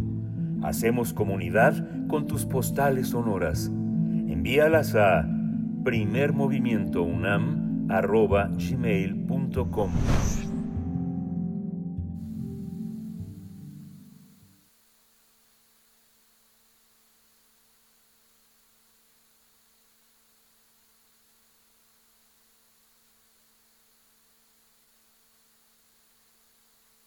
Ya estamos de regreso nuevamente aquí. Tuvimos una pequeña, un pequeño corte, un pequeño brinco. ¿Está, está, está, en la línea, doctora? Sí, aquí estoy. Ay, perdón, se cortó un, momento, pero... Sí. pero podemos continuar. Está usted desarrollando eh, esta, esta, esta, idea cuando justamente nos quedamos así como esperando que la concluyera. ¿Sí, sí puede usted como retomarla? Claro que sí, no hay ningún problema. Bueno, estaba contando como... Muchas gracias, Miguel Ángel estaba contando justo pues un poco de parte de lo que ha sucedido, ¿no? De la historia y contaba que había tres momentos pues importantes, ¿no? De, sobre todo para ya cuando se empezó a hablar de nacionalización de litio, dije que algunas de ellas podían ser hasta contradictorias. La primera que señalé es lo que dijo Víctor Toledo, ¿no? Que habría que cuidarnos de los riesgos eh, sociales y ambientales, sobre todo ambientales, por lo que ya había pasado en otros países y por eso comentó la importancia de nacionalizar. La segunda que comenté es dos propuestas eh, de forma muy breve, ¿no? De los diputados Maya y Carlos Iván, eh, comenté que aquí surgió esa necesidad de, que hubiera un organismo público descentralizado y estaba justo en, la, en otra, que es eh, lo que dijo el presidente, ¿no? que él estaba, que él lo que señaló principalmente es que eh, no es necesario nacionalizar porque ya está en la Constitución, ¿no? Se establece este dominio de la nación de recursos naturales y también habló de que había un mecanismo de entrega de contratos y concesiones en el caso de explotación minera. Después de esto, justo el gobierno tomó el control de cuatro yacimientos de litio con viabilidad económica, eh, con la suposición de analizar pues, el proceso de extracción y producción, pero aquí hay que poner como bastante atención. ¿no? Todos sabemos cómo terminó esta primera etapa, primer asunto, ¿no? porque justo en el 2020 se destituye a Víctor Toledo, eh, también se congela la propuesta de el diputado Carlos Ayala, pero en el 2021 el diputado Irepan Maya vuelve a proponer una iniciativa de ley para crear una regulación específica sobre el proceso de explotación supuestamente sustentable, entre comillas, ¿no? de litio para nuestro país y para ello eh, se habla de crear la Comisión Nacional de Litio que dotaría al Ejecutivo también de capacidades sobre esta actividad extractiva. ¿no? Después aquí el senador eh, Alejandro Armenta también plantea la iniciativa de reforma constitucional. Esta se discute en el mes de septiembre del año pasado, 2021, y bueno, esto era con la idea de incluir el litio en el artículo 27 constitucional como un elemento de propiedad de la nación y este se encuentra reservado para la explotación exclusiva del Estado o solamente a través de particulares se podrían dar contratos, pero también emitidos por empresas del Estado. Esta última iniciativa, desde mi punto de vista, es la más ambigua, porque en vez de sugerir un proyecto integral de ley que establezca pautas específicas y acciones muy concretas, solamente realiza pues una modificación constitucional que deja abierta la puerta a la creación de proyectos público-privados, sin realmente regularlos y sin establecer una figura de diálogo institucional esto mantendría, o me parece que puede mantener una situación compleja para el proceso de explotación de este recurso. Y bueno, aquí justo comento algunas últimas cosas para terminar con esta pregunta, ¿no? Aquí se suma algo que, que dice y que comenta justo la titular de la Secretaría de Energía, Rocianale. Ella declaró que el gobierno mexicano tenía la intención de ir por la rectoría del litio en el país y que se buscaba crear una empresa. Pero también eh, me parece que otras palabras fueron como fuertes o mayores porque justo nadie habló abiertamente de expropiación un tema que es muy delicado porque justo contraviene todos los acuerdos comerciales de los que forma parte nuestro país. Y esto además sucedió en medio del torbellino que ha estado provocado, justo por lo que ustedes también comentaban, ¿no? La propuesta de reforma eléctrica del presidente que incorpora el litio como mineral estratégico y que no puede ser concesionado. Pero aquí me parece que se carece de varias definiciones, de varias precisiones, ¿no? especialmente en los minerales que acompañan al litio, los que comentaba antes, ¿no? y que también eh, en lo que se va a entender como transición energética. Sin embargo, justo aquí el presidente declaró textualmente que todas las concesiones dadas hasta ahora serían respetadas. Entonces, en, los pocos días que van de febrero, que también ustedes ya comentaban, ¿no? Eh, justo el presidente ya comentó que se desdice de que se iban a respetar tales concesiones, que solamente el Estado va a financiar el proyecto de litio y que esto va a ser a través de una empresa nacional. Entonces, resumiendo, tres puntos importantes reciente del primero, ¿no? Recientemente el presidente ha declarado de forma oficial que si pasa la reforma eléctrica, entonces las concesiones actuales no van a ser válidas. Pues ya se expidieron, el litio no era considerado un mineral estratégico. Esto, por un lado, contraviene el artículo 14 de la Constitución, de que ninguna ley tendrá un efecto retroactivo en perjuicio de nadie, y por otro lado, aumenta la incertidumbre sobre el papel de las instituciones, ya que se estarían contraviniendo los dichos públicos de presidencia que se han dado en ruedas de prensa y en las mañaneras durante los últimos dos años. Segundo, eh, el hablar de que se crea una empresa para gestionar el litio, eh, misma que se dice que se va a establecer en Sonora, no se ha mencionado, esto es muy importante decirlo, no, no se ha mencionado el nombre de dicha empresa, cuál es su alineación institucional, los alcances que esta tendrá y los involucrados en su creación. Y tercero, no hay en el horizonte una regulación específica para los procesos de aprovechamiento y regulación sobre la extracción de litio sobre todo si se considera la experiencia internacional, lo que comentábamos de Bolivia y otros casos, no, no solo en cuestiones administrativas, sino los perjuicios que puede provocar los ambientales el litio. Entonces, por eso justo comentaba al principio esta pregunta que lo que se sabe, pues, no es, son puras suposiciones y dichos nada más. Eh, doctora Aleida Azamar Alonso, bueno, México se encuentra en el lugar número 10 de países en el mundo con recursos de litio. Eh, está por debajo de, por supuesto, de, Bolivia, que ya menciona, Argentina, Chile, Estados Unidos, Australia, China, Congo, Canadá, Alemania y después México en el décimo lugar. Eh, pues, ¿qué papel pone, en qué papel, en qué lugar pone a México esta situación en el contexto de disputa por recursos y energías que, que tenemos en el mundo entre China y Estados Unidos? Vimos en estos días la visita de, mm, de John Kerry, eh, la visita también de la Secretaría de la Secretaria de Energía de los Estados Unidos. Eh, se, reunió John Kerry con el presidente de la República en este contexto de transición energética, también con el canciller Marcelo Ebrard. ¿Cómo ve esta cuestión de las pugnas, las tensiones, las, las presiones externas a nuestro país, las presiones comerciales? Eh, pues hay muchos elementos a la mesa en torno a esta llamada transición energética, a esta reforma eléctrica y a la cuestión del litio también como uno de los minerales estratégicos para, para la nación, doctora. Sí, aquí hay algo muy importante de lo que acabas de comentar. En realidad, la mayor disputa en este momento por los minerales, eh, digamos, eh, estratégicos, ¿no? También las tierras raras, todo esto. La mayor disputa está entre China y Estados Unidos, como bien lo comentabas, ¿no? Eh, China está ganando a nivel mundial esta disputa. Entonces, bueno, de hecho acá hay varias cosas que comentar importantes, ¿no? Eh, que por eso ha tenido como varios problemas también China para entrar en mercados de Estados Unidos y de América Latina. Pero aquí me parece importante mencionar ¿no? que justo eh, pues la empresa que está operando o que quiere operar en Sonora es también una empresa ya comprada por chinos, ¿no? Y justo también comentabas algunos datos importantes, nada más voy a retomar algunas cosas, ¿no? Eh, justo esta empresa, eh, que en un inicio era Bacanora Lithium, ¿no? ahora ha cambiado a Gasken, que la compró, justo Bacanora en su página oficial ha hablado del proyecto, que es muy viable, que también, por llamarlo de alguna forma, su posición que mantienes como muy alegre, ¿no? Para decir la viabilidad del proyecto. Esto tiene que ver con algo que ya bien comentabas, Berenice, ¿no? La empresa dice que tiene un aproximado de casi 9 millones de toneladas de litio, ¿no? Eh, con una vida útil de 250 años, solamente por debajo de Chile y Bolivia. Estaríamos en los países más altos. Y además aquí vale la pena decir que Bolivia no tiene todavía certificadas sus reservas. También la empresa comenta, Nova Canora, comenta que eh, se tendría un valor presente neto altísimo, una tasa interna de retorno muy buena. Todo esto sustentado en el hecho de que los costos operativos son los más bajos de la industria debido a las condiciones que brindan pues, nuestros marcos eh, normativos vigentes. Aquí creo que vale la pena fijarnos muy bien, porque comentabas el caso de nivel mundial, pero el caso también de lo que pasa en nuestro país ¿no? y la empresa que está ahí. Las reservas de litio en Sonora son de tipo arcillas. Hasta el momento solamente hay dos o tres empresas en el mundo que han planteado capacidades técnicas, económicas y operativas para ser viable un proyecto con estas características. Entre ellas justo esta empresa china, Ganfeng.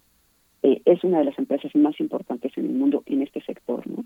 Y ahora mismo justo es la dueña de la concesión, porque justo se la, se la, compró a la otra que comentaba, Bacanora, ¿no?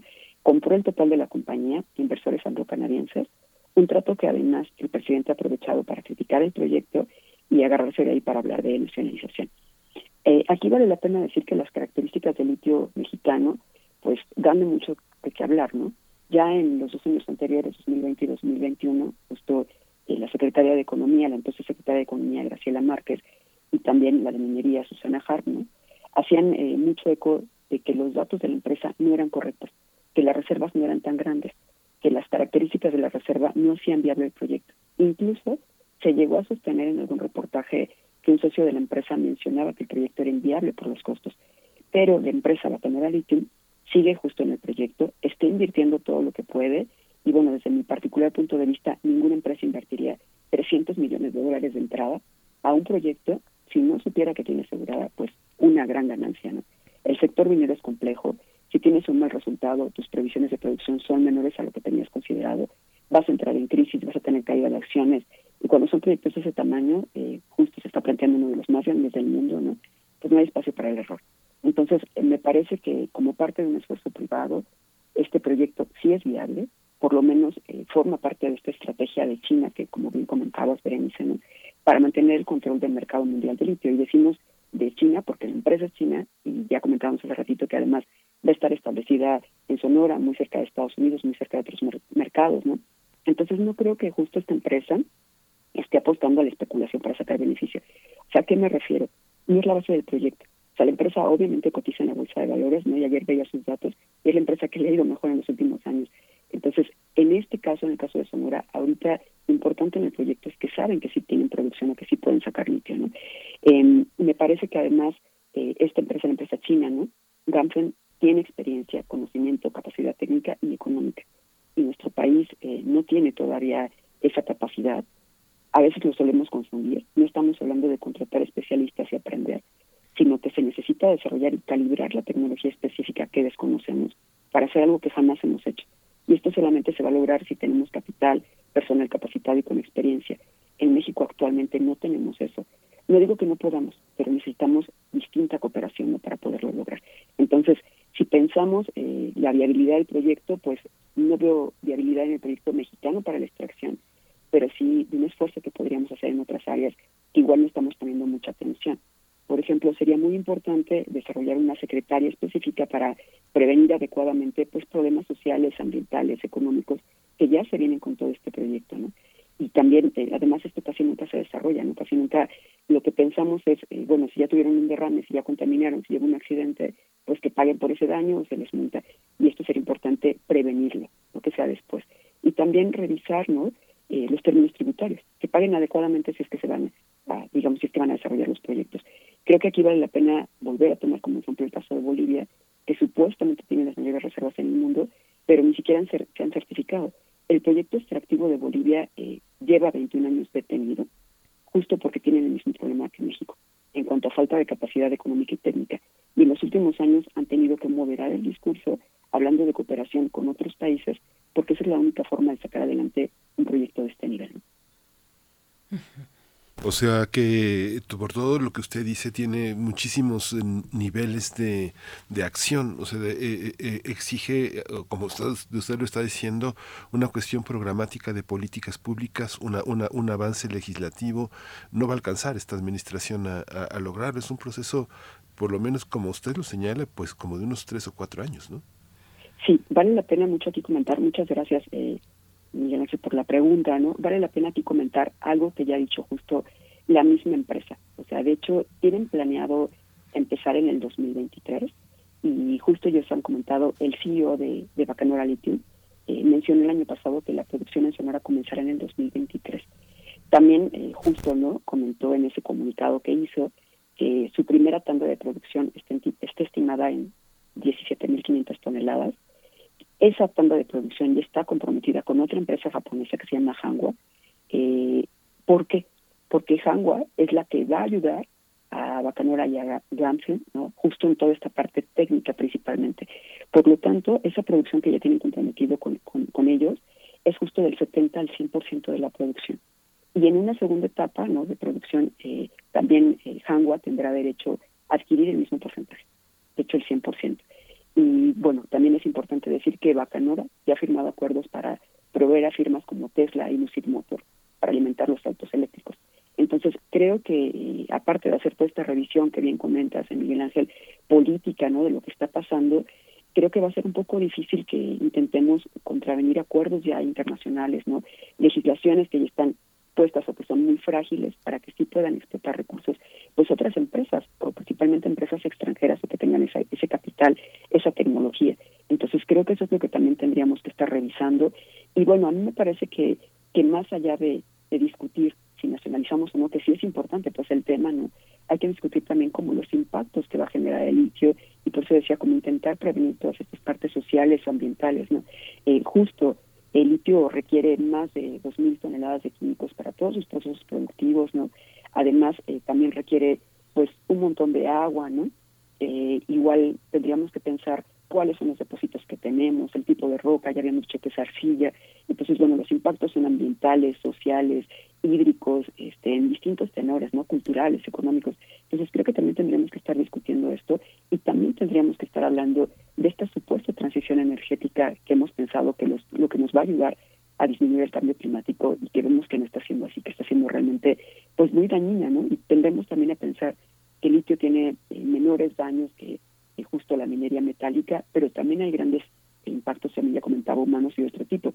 De hecho, no, no por, o sea, por eso hay razones por las que en otras, en otras latitudes, no, justo en Argentina, en Chile, eh, se están oponiendo fuertemente a esta extracción por los daños que ha causado. Entonces, me parece que también tendríamos que estar pensando en todos estos ámbitos, eh, cosa que, que no hemos hecho, hemos estado nada más con la discusión de si se nacionaliza o no y viendo que hay muchos agujeros ahí en la legislación.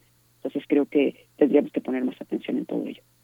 Pues doctora Aleida Azamar Alonso, coordinadora de la maestría en Sociedades Sustentables de la Universidad Autónoma Metropolitana, presidenta de la Sociedad Mesoamericana y del Caribe de Economía Ecológica, le agradecemos mucho esta participación eh, por poner pues todas estas consideraciones al debate, un debate, una cuestión pues complejísima, la más eh, tal vez el reto de la eh, pues de las cuestiones de sustentables y de energías y de supervivencia finalmente y de cambio climático que recorren pues el mundo entero. Muchísimas gracias, doctora. Nos encontramos próximamente con, con este tema también. Ojalá tengamos esa oportunidad si nos, si nos lo permite. Claro que sí, al contrario. Muchísimas gracias, Berenice, muchísimas gracias, Miguel Ángel. Estaba escuchando que Miguel Ángel está un poco enfermo, entonces que se mejore pronto. Estén muy bien los dos. Muchas gracias, doctora. Gracias. Hasta pronto, buen día. Pues bueno, vamos a hacer una pausa. Le seguimos leyendo, eh, seguimos leyendo sus comentarios. Este, como muchos otros temas eh, de, esta eh, propuesta política que dirige el gobierno, el gobierno federal, pues la cuarta transformación, pues tiene siempre muchas aristas y también defensores y detractores acérrimos. le seguimos leyendo y, enriquece el diálogo que pongan, pues ahí en redes sociales sus comentarios. Gracias. Vamos a hacer una pausa, una pausa porque el próximo 13 de febrero, como ya lo hemos dicho, es el Día Mundial de la Radio y tenemos algunas cápsulas especiales para pues acercarnos a, a ese momento. Vamos a escuchar.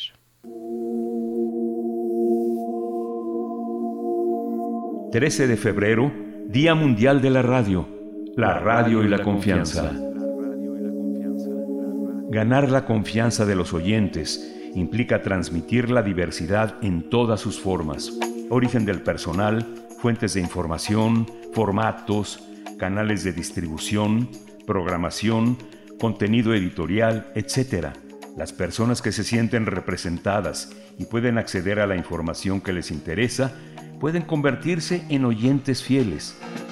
Te invitamos a conocer nuestros contenidos diversos en radiopodcast.unam.mx. Primer movimiento. Hacemos comunidad en la sana distancia. Nota Internacional. El gobierno argentino anunció un financiamiento del país eh, asiático por más de, de, más de 23 mil millones de dólares como resultado de la incorporación de la Argentina a la franja y a la ruta de la seda. Se trata de una iniciativa china para estimular el flujo del comercio y las inversiones. De esta manera, Argentina se suma a los 140 países que ya están adheridos a la ruta de la seda china en todo el mundo. El entendimiento tiene como contexto el 50 aniversario del establecimiento de las relaciones diplomáticas entre ambos países. La entrada de Argentina al proyecto conocido fue aprobado por el presidente Alberto Fernández en el marco de la gira que lo llevó primero a Rusia y luego al país asiático, a China y finalmente a Barbados. En ese marco, el mandatario argentino mantuvo una reunión bilateral por su par Xi Jinping a inicios de febrero en el Gran Palacio del Pueblo. Concretamente, el, financiamiento se recibirá en dos turnos, uno ya aprobado por valor de 14 mil millones de dólares bajo el mecanismo del diálogo estratégico para la cooperación y coordinación económica. La otra inversión será de alrededor de 9.700 millones de dólares que este país latinoamericano, Argentina, presentará en el grupo de trabajo ad hoc creado por ambas eh, naciones para iniciar esta colaboración. Vamos a tener un análisis esta mañana acerca de la decisión del gobierno argentino para incorporarse a la iniciativa china del cinturón y ruta de la seda. Nos acompaña a través de la línea Mariel René Lucero. Es directora del Centro de Estudios de Relaciones Internacionales y Medio Ambiente, CERIMA, y profesora de la Facultad de Ciencias Políticas y Sociales de la Universidad Nacional de Cuyo, en Argentina. Se especializa en feminismo género eh, y género en relaciones internacionales, enfocada en defensa y seguridad y diplomacia. Es autora de diversos artículos en revistas académicas nacionales e internacionales y pertenece a la red de politólogas No Sin Mujeres y la red de politólogas Mendoza. Eh, doctora Mariel René Lucero, gracias por estar esta mañana aquí en Primer Movimiento. Muy buenos días. Eh, muy buenos días, muchas gracias a ustedes por la invitación. Muchas gracias, Mariel René. ¿Qué, qué, qué, porcentaje de la economía argentina en esta nueva ruta, en esta ruta de la seda en la que se incorpora, se, se articulará eh, con China? ¿Qué parte será, eh, pues dependerá, pues fundamentalmente de, esta, de este vínculo? ¿Qué se pone sobre la mesa, doctora? Eh, bueno, lo que se está poniendo sobre la mesa, digamos, aquí hay intereses asociados, digamos, a, la situación eh, económica, financiera argentina. Eh, sin ninguna duda, el tema de la deuda es un tema que está detrás, pero principalmente lo que quiero destacar es que, como bien ustedes mencionaron, ya hace 50 años de las relaciones argentino-chinas, eh, y hay antecedentes, digamos, en, en la um, en la profundización de las relaciones con China que se vienen dando desde el 2014. Eh, China con Argentina tiene una asociación estratégica integral eh, que se viene desarrollando desde la presidencia de Cristina Fernández, luego con la presidencia de Mauricio Macri y actualmente con la presidencia este, de Alberto Fernández.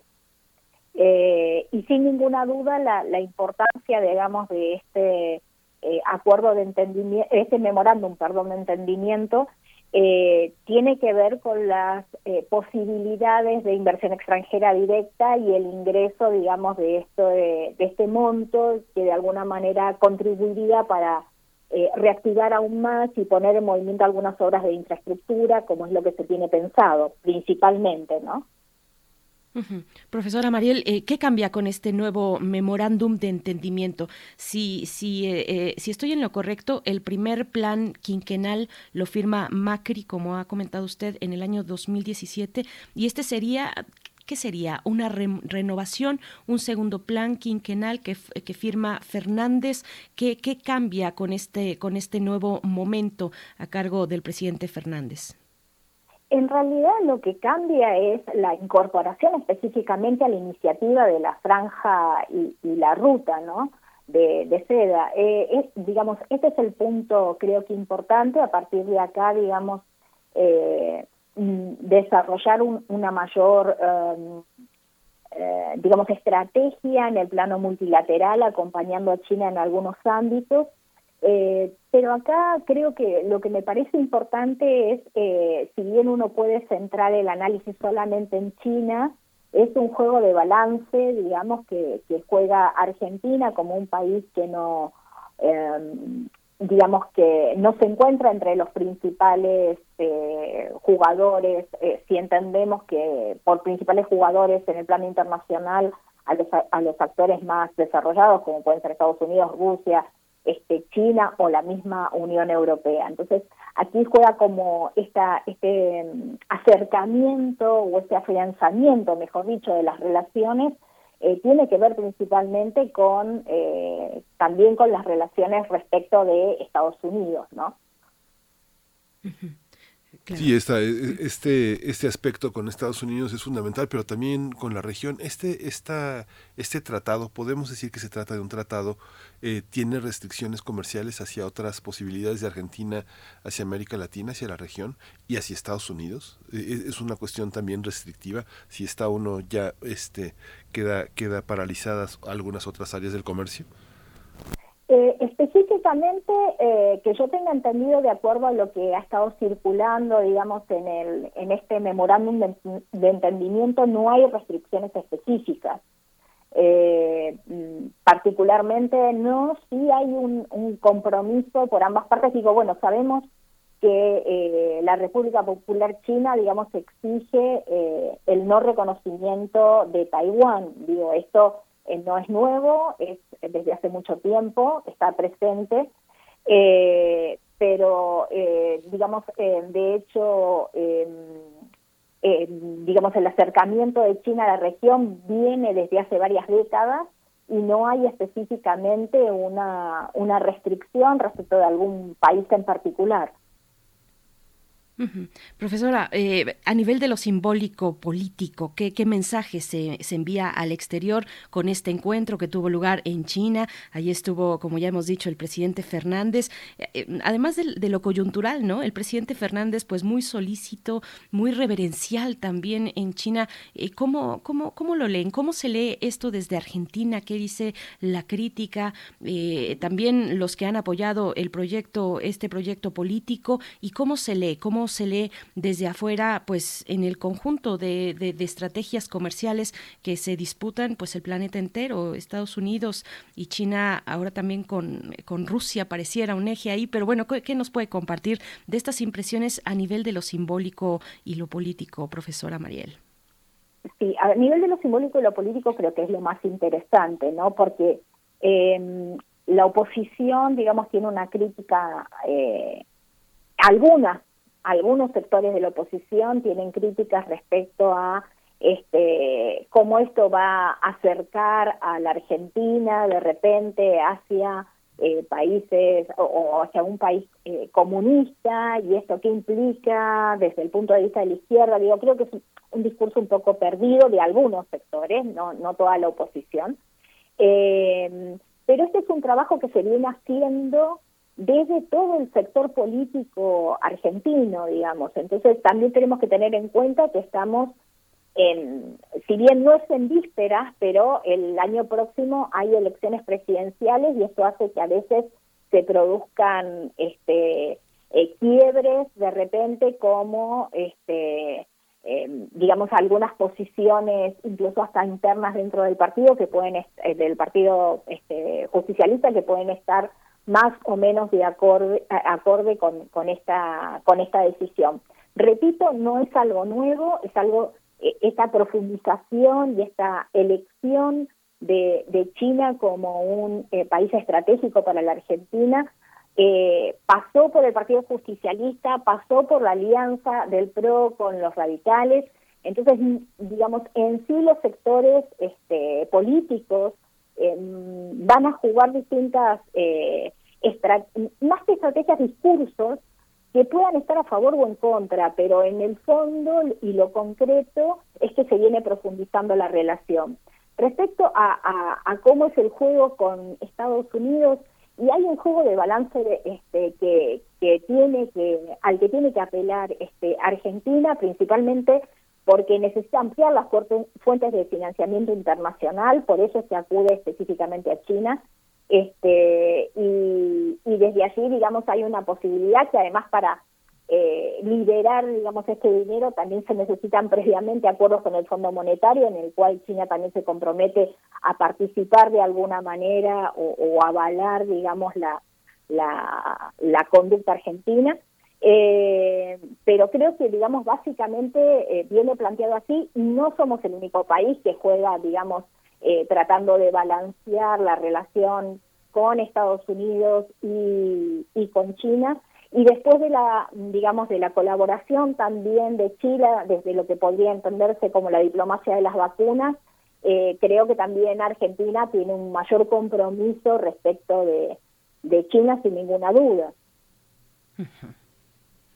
Esta, este este juego también finalmente es una cuestión que en el fondo también es política eh, y, simbólica. E, e, esto también es así, de alguna manera Alberto Fernández se sitúa eh, en una distancia crítica frente a las, a, las, a las presiones que ya Argentina ha recibido de Estados Unidos.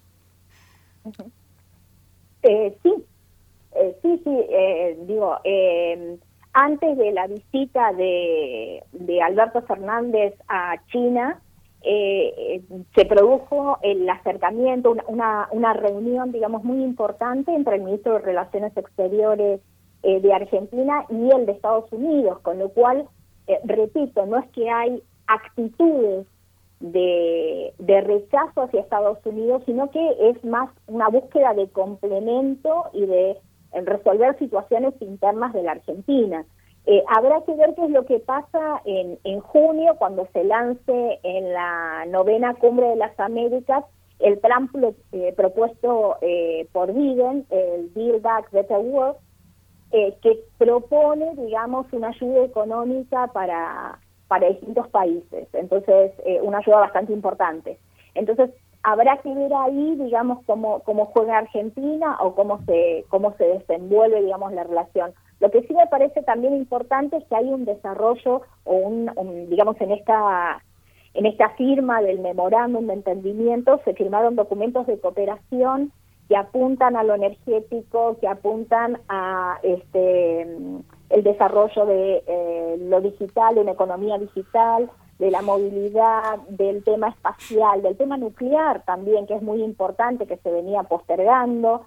Eh, de construcción de viviendas, de temas de obras de infraestructura que eh, son necesarias para eh, terminar de reactivar la economía argentina, que si bien viene en ascenso, habrá que ver, digamos, eh, qué tanto se mantiene, ¿no?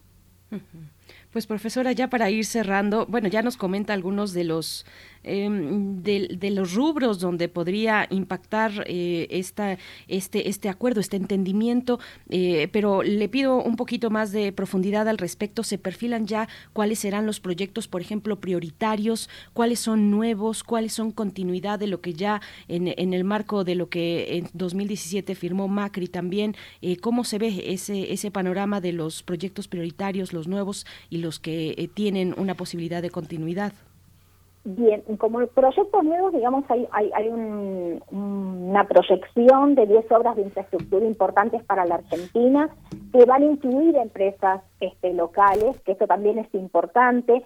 Y en ese sentido también me, me parece importante destacar, digamos, que lo que se exigió por parte de la Argentina es la incrementación de la participación de proveedores argentinos en las obras, porque como bien se conoce, digamos, en las negociaciones chinas, muchas veces no solamente eh, los CEO pertenecen a, o tienen nacionalidad este, china, sino que además eh, hay un entorno que acompaña a esa eh, mm, a la inclusión de esa nueva inversión extranjera o esa nueva obra eh, donde la mano local termina siendo este, muy pequeña. Entonces, acá específicamente hay una eh, un compromiso por parte de, China de eh, ampliar el porcentaje de proveedores argentinos en estas obras.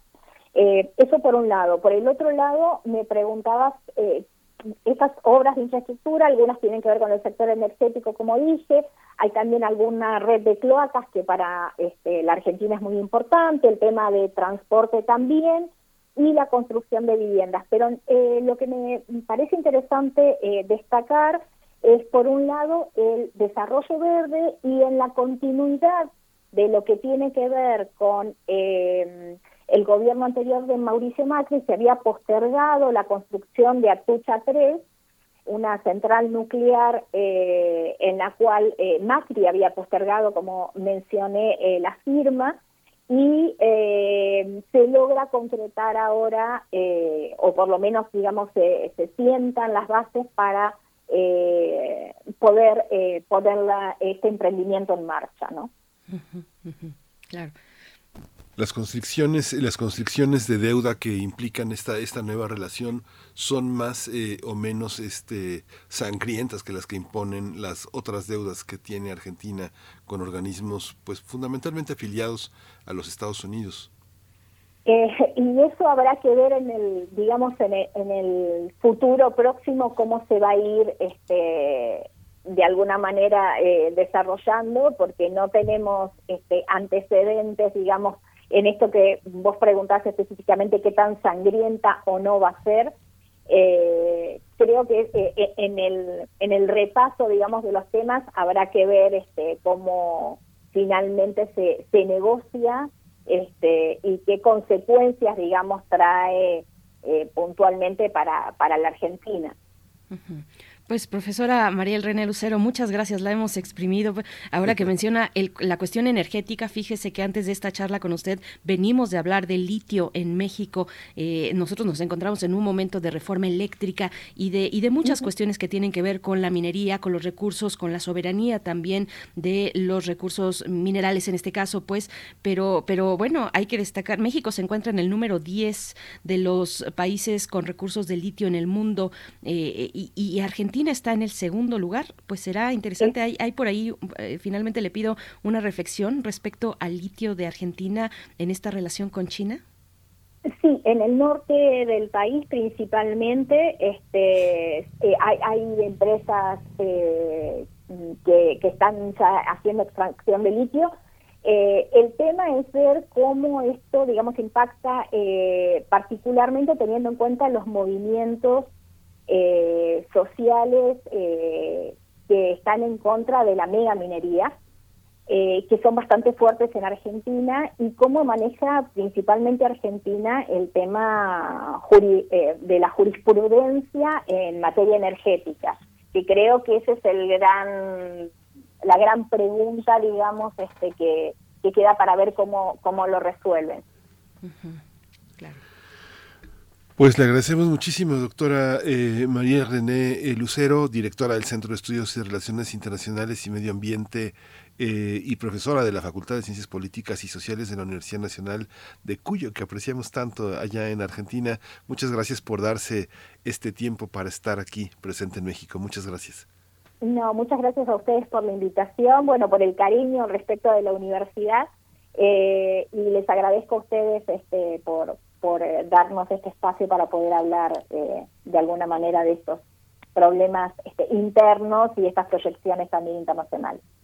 Pues muy, con mucha atención le seguimos un acuerdo importante. Gracias, eh, profesora Mariel René Lucero, que, que, también pertenece a la red de politólogas No Sin Mujeres y a la red de politólogas Mendoza. Hasta pronto. Nosotros estamos ya al filo de la hora. Mm, sí, 8.58, 8.58 minutos. Nos despedimos de la radio eh, Nicolaita. Les deseamos un excelente fin de semana y que nos encontremos el próximo lunes. Es la invitación, 8 de la mañana, en el 104.3 de la frecuencia modulada. Vamos a ir con música, Miguel Ángel. Tú sabes que vamos a escuchar. Sí, vamos a escuchar, vamos a escuchar justamente dentro del marco de las eh, complacencias musicales. Eh, ay, no, no. Lo tengo por acá, es una gran rola Time de Pink Floyd. la, la pide Miguel Ángel G. Mirán. Nos despedimos con esto de La Hora, pero volvemos después del corte.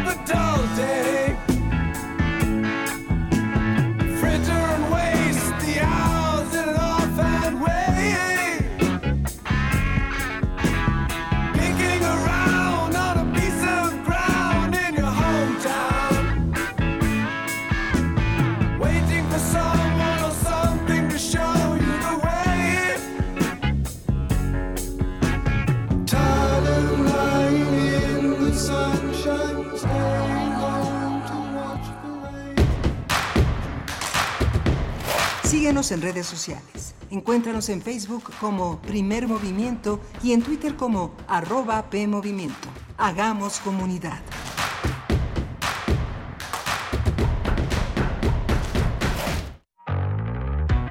Casa del Lago UNAM, la Cátedra Rosario Castellanos, Música UNAM, Radio UNAM y CIPAM, a través de Violeta Radio convocan a mujeres y personas feministas con identidades sexo-género disidentes, creadoras individuales o colectivas, nacionales o extranjeras, a participar en el concurso de canción feminista.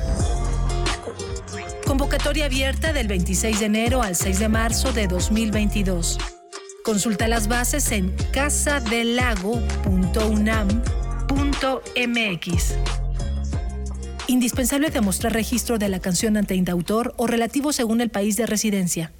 Habla Alejandro Moreno, presidente nacional del PRI. En el PRI impulsamos a los jóvenes para que puedan emprender y abrir su negocio trabajamos para que ningún comercio tenga que cerrar sus puertas. En el PRI sabemos de los grandes esfuerzos de las mujeres para sacar a la familia adelante. México saldrá adelante sin que nadie se quede atrás. Somos centrones. En el PRI, la familia antes que todo. PRI.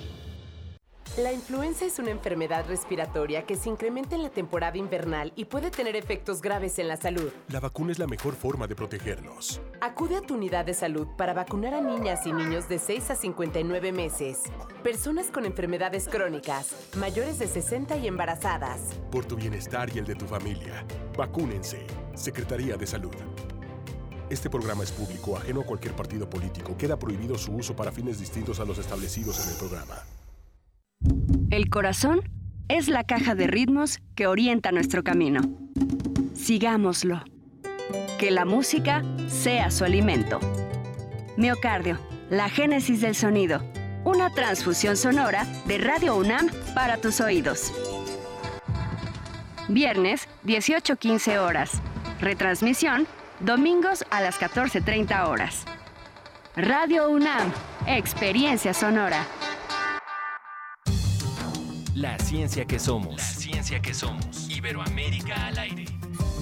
Descubre la ciencia que está presente en tu día a día a través de cápsulas, reportajes, entrevistas y reportes en vivo. Viernes de 10 a 11 horas por el 96.1 FM. La ciencia que somos. Iberoamérica al aire.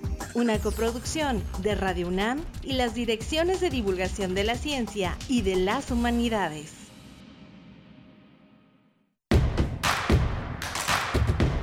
Encuentra la música de primer movimiento día a día en el Spotify de Radio UNAM y agréganos a tus favoritos.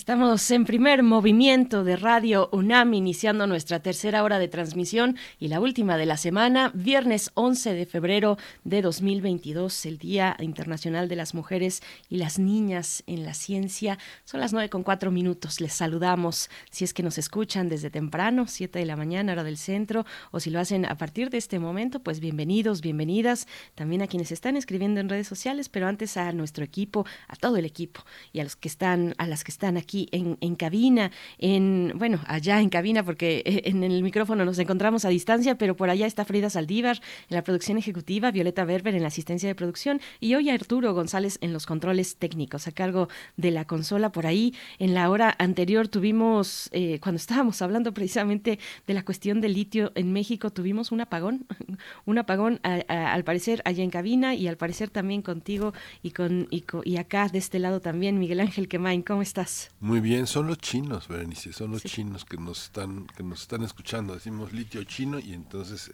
justamente pasen, hacen, hacen una pausa, hacen una pausa en las relaciones que tenemos con ellos y nos apagan. Yo pensaría bueno. que son, que más bien son del otro lado del, del, río Bravo, está mucho más cerca Miguel Ángel, este, pero bueno, ahí como, como ven ustedes, no, nada, nada que sea a propósito, tuvimos ese pequeño lapsus, ese pequeño apagón, pero pudimos recuperar afortunadamente eh, la postura, la lectura que nos comparte la doctora, nos compartía la doctora Aleida Azamar Alonso, eh, y, y ella de la Universidad Autónoma Metropolitana de la UAM y tenemos varios comentarios, Miguel Ángel, en la audiencia al respecto. Primero nos dice Esther Chivis, dice, fue una vergüenza que bloquearan a la doctora Violeta Núñez en el Parlamento abierto. Ella es una especialista y en su lugar eh, pura politiquería. Pues sí, esto que se reportó también desde Rompeviento TV en esta semana, cuando, bueno, eh, de hecho ahí en ese espacio la doctora Violeta Núñez pudo presentar su exposición, la que tenía destinada para este foro para hablar de litio. Es una de las grandes especialistas en el país, Violeta Núñez, en, en esta cuestión. Y, y bueno, esta, esta este momento pues muy extraño donde eh, un senador de Morena, el senador Armenta, pues pide que bajen a la, a la doctora. Ella ya estaba eh, invitada por el mismo foro, por los organizadores del foro, a participar en, en, esta, en este conversatorio, en este parlamento o ejercicio de parlamento abierto. Y pues bueno, se dio ese momento muy extraño. Pues hay muchos eh, pues em, intereses, hay posturas, incluso dentro de Morena también, eso lo comentábamos con la misma doctora Aleida Azamar, en, en torno a este gran tema de las energías, de los recursos minerales, de la minería, que todavía no nos podemos sacudir por completo el lastre de aquella aquella reforma pues que ya lleva 30 años, eh, las, la que pues hacía grandes concesiones mineras a empresas eh, nacionales y extranjeras desde el salinato con la ley minera. Ahora pues Andrés Manuel López Obrador ha dicho desde ya hace tiempo que no se, no se están dando, no se darán nuevas concesiones, pero con las que ya tenemos, con las que estaban en curso, pues eso ya implica una explotación enorme en todo el país eh, sobre los recursos naturales y bueno, ahí a la par, por supuesto, está la lucha de las personas que defienden el territorio, que se han visto afectadas, las comunidades, eh, comunidades indígenas, por supuesto, pero comunidades en general por la explotación de los recursos. Y, bueno, pues ahí está, la cuestión de la ley minera en este sentido, Miguel Ángel. Y, bueno, también nos dice Daniel Manzano, buenos días, como toda la política gubernamental de la 4T, muy acertada en contradicciones y llena de ambigüedades que solo llevan a la confrontación de las relaciones económicas internacionales, igual que su política exterior. Ejemplos, España y Perú, nos dice Daniel Manzano. Eh, Abel Arevalo nos manda saludos. Gracias, Abel. ¿Cómo estás esta mañana? Y eh, bueno, Pilar Camacho, por acá que no estaba muy. Ah, dice, perdón, escuché mal. O la señora con la que estaban hablando, bueno, es la doctora este, Aleida eh, Almas, eh, Azamar Alonso. dice, perdón, o escuché mal, o la señora con la que están hablando insinuó que presidencia había mandado a cortar la señal pues no, no fue presidencia Pilar. Y, no, y fíjate que yo no escuché esa parte porque yo también me desconecté en algún momento. Pero bueno, fue todo aquí accidental y pudimos lograr el, el diálogo, Miguel Ángel. Sí, es muy interesante. Bueno, fue, fue deslumbrante realmente. En este momento, Bernice, eh, es curioso, pero bueno, eh, coincide en que, he tenido como oportunidad de ser observador de muchas, muchas eh, intenciones de muchos alumnos, tanto en la maestría, en el doctorado y en la licenciatura, que ahora plantean tesis sobre el tema del litio. Es muy interesante porque en comunicación hay algunos que lo plantean desde el punto de vista jurídico, entender cómo este un proceso constitucional eh, eh, establece cruces con otras leyes que es interesante observar otros desde el punto de vista del reportaje y las experiencias en Bolivia y en México en Sonora es muy interesante cómo la propia doctora Azamar dice está, está, está como de moda, se, de pronto se coloca sobre el escenario, pero vale mucho la pena. Eh, eh, ella, es, ella escribió un libro en, en, y bueno, también un capítulo de capítulo de libro donde colaboran para gente muy, muy, muy solvente eh, intelectualmente y de experiencia y de investigación, que es la minería en Zacatecas y la disputa por el agua, lo, el tema de los biocombustibles sobre el papel de México y el aprovechamiento de energéticos, pero ella el año, el año pasado salió, porque también es un libro académico que apareció, empezó a circular hasta 2021, con todo y que tiene el sello de 2020, sobre conflictos sociales por megaproyectos extractivos de infraestructura y energéticos en la cuarta transformación. Es una contribución muy reciente, muy documentada. También publicó casi pegadito Resistencias Sociales y Alternativas de la Sustentabilidad, un análisis multidimensional. Ella ha estado muy, muy activa. Desde 2018, cuando entró, cuando presentamos la Agenda Ecológica, ella había publicado un trabajo que ha tenido una autoridad y que lo ha presentado en otros países ya en el marco de la pandemia y en línea, que es la minería en América Latina y México, los problemas y consecuencias, que lo publicó la UAM, la, Universidad Autónoma Metropolitana, pero son, son trabajos que eh, vienen anunciando, como ya señaló acertadamente, toda la cronología en el marco de las contradicciones desde la entrada de Víctor Toledo hasta su salida, cómo se dice y se desdicen frente a la, a la inmediatez de la presión política y económica de, de por la explotación de este mineral. ¿no? por supuesto. Y bueno, el, el, espectro, no político, aunque también, pero el espectro de posturas respecto a un tema tan importante como este, pues es un espectro amplio y hay que ubicar a cada quien en su, en su lugar y desde donde habla una doctora, una, un, personaje como la doctora Aleida Azamar, eh, donde está la crítica, la crítica, mm, digamos, de buena fe o bien lograda hacia eh, el proyecto en curso que tiene pues tanto apoyo, pero también requiere de la crítica, me parece, de una, de una crítica bien enfocada, bien lograda, para eh, ya nos surge, creo, y esa es mi opinión, distinguir entre los, los intereses que hay detrás de eh, cuando se, se critica, se señala una cuestión frente al poder político, un poder político tan grande como tiene el presidente López Obrador y su proyecto bien ganado, bien logrado, lo tiene ahí ganadísimo a pulso, pero distinguirnos, ojalá ya empecemos a distinguir entre dónde está esta crítica que aporta y la crítica que eh, pues que quiere manchar, ¿no? Manchar por manchar, donde hay muchísimos intereses detrás, lo sabemos, pues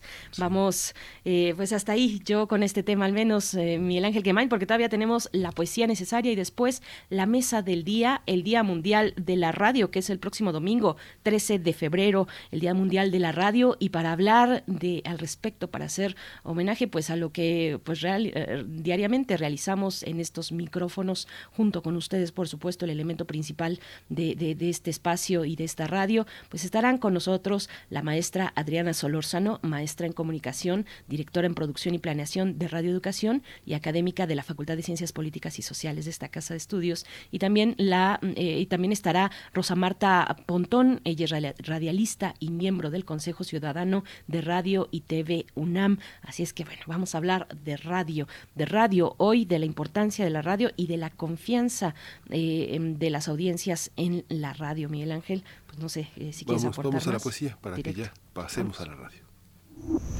Primer movimiento Hacemos comunidad en la sana distancia. Es hora de Poesía Necesaria. La poesía necesaria está dedicada a Alejandra Lucas Juárez. Ella es una joven poeta y narradora totonaco originaria de Tuxtla, Zapotitlán de Méndez, en Puebla. Ella estudió lengua y cultura en la Universidad Intercultural del Estado de Puebla y algunos de sus poemas y cuentos bilingües, totonacos español, han sido publicados en la revista electrónica Sin Fin, en Yolitia y en el suplemento Jarasca, en el periódico La Jornada. El poema que voy a leer hoy se va a acompañar de la música de Juan Sant, que ha estado con nosotros aquí en primer movimiento. Él es totonaco también y esta pieza, este Mente Negra, una de sus intervenciones de rap, de rap totonaco. Extranjero se titula el poema de Alejandra Lucas Juárez, que es bajo las piedras ni en el fondo del río. No estoy atrapado en el color de la espina, como te lo ha dicho el Task Coyote. Que tus ojos no me busquen en la barranca ni en un charco de lodo. No huyo de ti. Hoy desperté con ganas de vivir tomé del cuello mi miedo y lo degollé con el machete. Me dije que desde hoy mi voz será la lluvia que inundará tu pensamiento. Si no sabes dónde encontrarme, aquí ando, tatuada en las manos callosas de mi gente, en la piel de la tortilla recién hecha.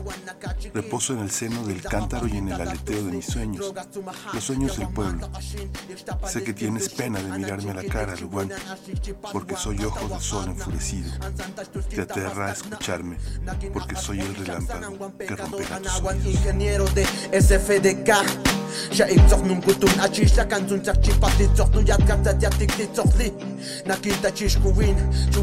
on a écrit,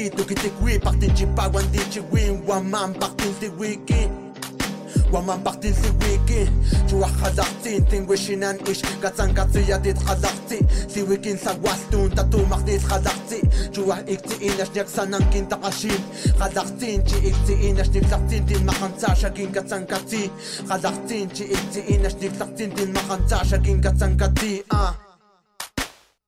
Hace tiempo que salí de casa y llegué a tu ciudad. El miedo lo asesine. Cuando supe sentí el dolor de cuando te discriminan las malas personas. Quería ganar dinero, pero salí y caminé en las calles. Conocí peleas, drogas, mujeres y esta música. Cambié mi vestimenta y mi forma de hablar. Cuando tomé los libros, de ahí salió mi forma de pensar. En mi oídos solía sonar el pecador, también el ingeniero de SFDK. Quería escribir como ellos, así que tomé pluma, papel y escribí sobre nuestra gente. Ahora escribo y canto lo que vivo siempre, que toma el micro, este siempre fuerte. Ahora escribo y canto lo que vivo siempre, que toma el micro, este siempre fuerte. Siempre fuerte, yeah. Чувак қазақцы, тен көшенан еш, қатсан қатсы. كين سواستون تاتو مغنيت خزقتي جوا إكتي إن يشنك سنان كين تقاشين خزقتين جي إكتي إن يشنك تقتين تين مخانتا شاكين كتان كتي خزقتين جي إكتي إن يشنك تقتين تين مخانتا شاكين كتان كتي آه Que sí, que sí, que sí, que sí. Es Juan Santa en el mic. Mente Negra Producciones. Tasket en el beat. es el terrero Pantepec, Puebla. Es Cuautepec, zona norte. Zona norte en el Canton. Yeah, yeah.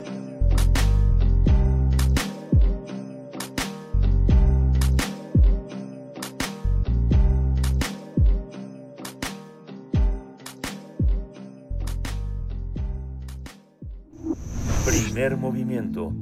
Hacemos comunidad con tus postales sonoras. Envíalas a primermovimientounam.gmail.com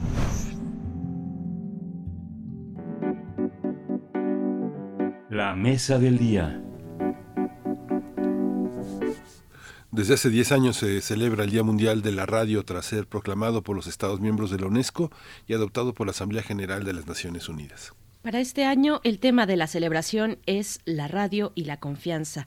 De acuerdo con la UNESCO, con más de un siglo de historia, la radio sigue siendo uno de los medios de comunicación más fiables y de mayor uso. Su historia confirma que a lo largo de los años, la radio ha proporcionado un acceso rápido y asequible a la información en tiempo real y una cobertura profesional sobre asuntos de interés público, así como que ha garantizado la educación y el entretenimiento a distancia. La radio ha logrado ser un puente entre las tecnologías tradicionales y las más avanzadas, favoreciendo una gran oferta de contenidos a través de diferentes dispositivos y formatos como los podcasts los sitios y los sitios web multimedia. Cabe destacar que acontecimientos como la pandemia de COVID-19 han disminuido la confianza en los medios de comunicación en general, sobre todo por la llamada infodemia que alienta la circulación de contenidos falsos que se difunden rápidamente a través de las redes sociales. Sin embargo, hay estudios específicos que revelan un descenso global de la confianza en Internet y las redes sociales, pero un aumento de la confianza general en las noticias, al tiempo que muchos ciudadanos siguen otorgando su confianza a la radio antes que a cualquier otro medio. Para la celebración de este año, la UNESCO ha llamado la atención sobre tres subtemas principales. La confianza en el periodismo radiofónico, la confianza y accesibilidad y la confianza y viabilidad de las emisoras de, radio. Y a propósito de esta celebración, hoy vamos a contar con la, con la compañía de la maestra Adriana Solórzano. Ella es maestra en comunicación, dirige la producción y la planeación en Radio Educación y es académica de la Facultad de Ciencias Políticas y Sociales en la UNAM. Bienvenida Adriana, mucho gusto que estés aquí. Bienvenida. Al contrario, un gustazo siempre podernos dirigir a las audiencias de Radio UNAM y saludarlos a ustedes. Buenos días, Berenice y Miguel Ángel. Gracias por la invitación. Gracias, buenos días, maestra Adriana Solórzano. Por mi parte, presento también a Rosa Marta Pontón, radialista y miembro del Consejo Ciudadano de Radio y TV UNAM. Un gusto esta presencia. Gracias por, por estar con nosotros, con nosotras en esta mañana. Rosa Marta Pontón, bienvenida. Muchas gracias, Berenice. Buenos días, Miguel Ángel, y Adriana, y pues a toda la audiencia que está con Radio UNAM, una presencia a través de la voz. Eso a mí me, me honra muchísimo porque pues es medio de comunicación eh, que me formó profesionalmente, pero pues que yo escucho, ahora soy más radio escucha que otra cosa, escucho desde la niñez, así que la radio para mí es un ente muy cercano. Muchas gracias, muchas gracias a las dos, dos mujeres, eh, dos amazonas de la radio, Adriana, con una gran responsabilidad ahora también en la, en la radio pública, que forma parte del sistema, del sistema público de medios de, de comunicación esta idea de la confianza que se ha manifestado a través de eh, todo este debate sobre el papel del periodismo, las noticias falsas y todo, a veces hace que descuidemos otra cosa que tiene la radio, esa parte patrimonial, esa parte de enorme riqueza artística y de y cuando digo patrimonial me refiero a todas las voces que nos acompañan, no de manera fantasmal, porque el radio no es un fantasma, es una compañía concreta que entra por los oídos.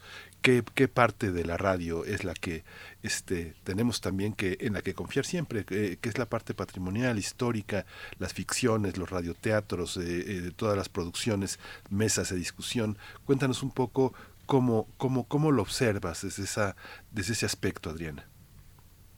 Pues en principio yo celebraría que este año la UNESCO haga un llamado a pensar pues en estos tres ejes que, que ya comentaban ustedes y que describían con toda precisión, principalmente pensando en el contexto de la emergencia sanitaria que nos ha tocado vivir en los últimos años y que nos ha mostrado la importancia de poder tener información fiable, verificada, eh, importancia de, de, la información porque con base en ella tomamos decisiones, decisiones tan importantes como las que tienen que ver con nuestra salud.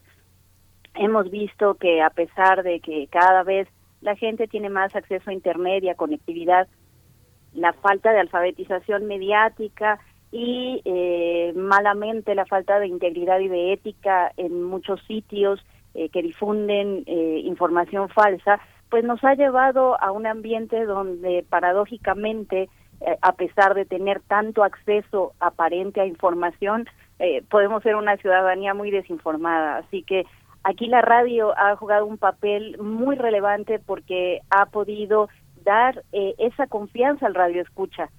los radioescuchas, según estudios de la UNESCO, pues se sienten precisamente más confiados en la información que reciben de la radio que de cualquier otro medio.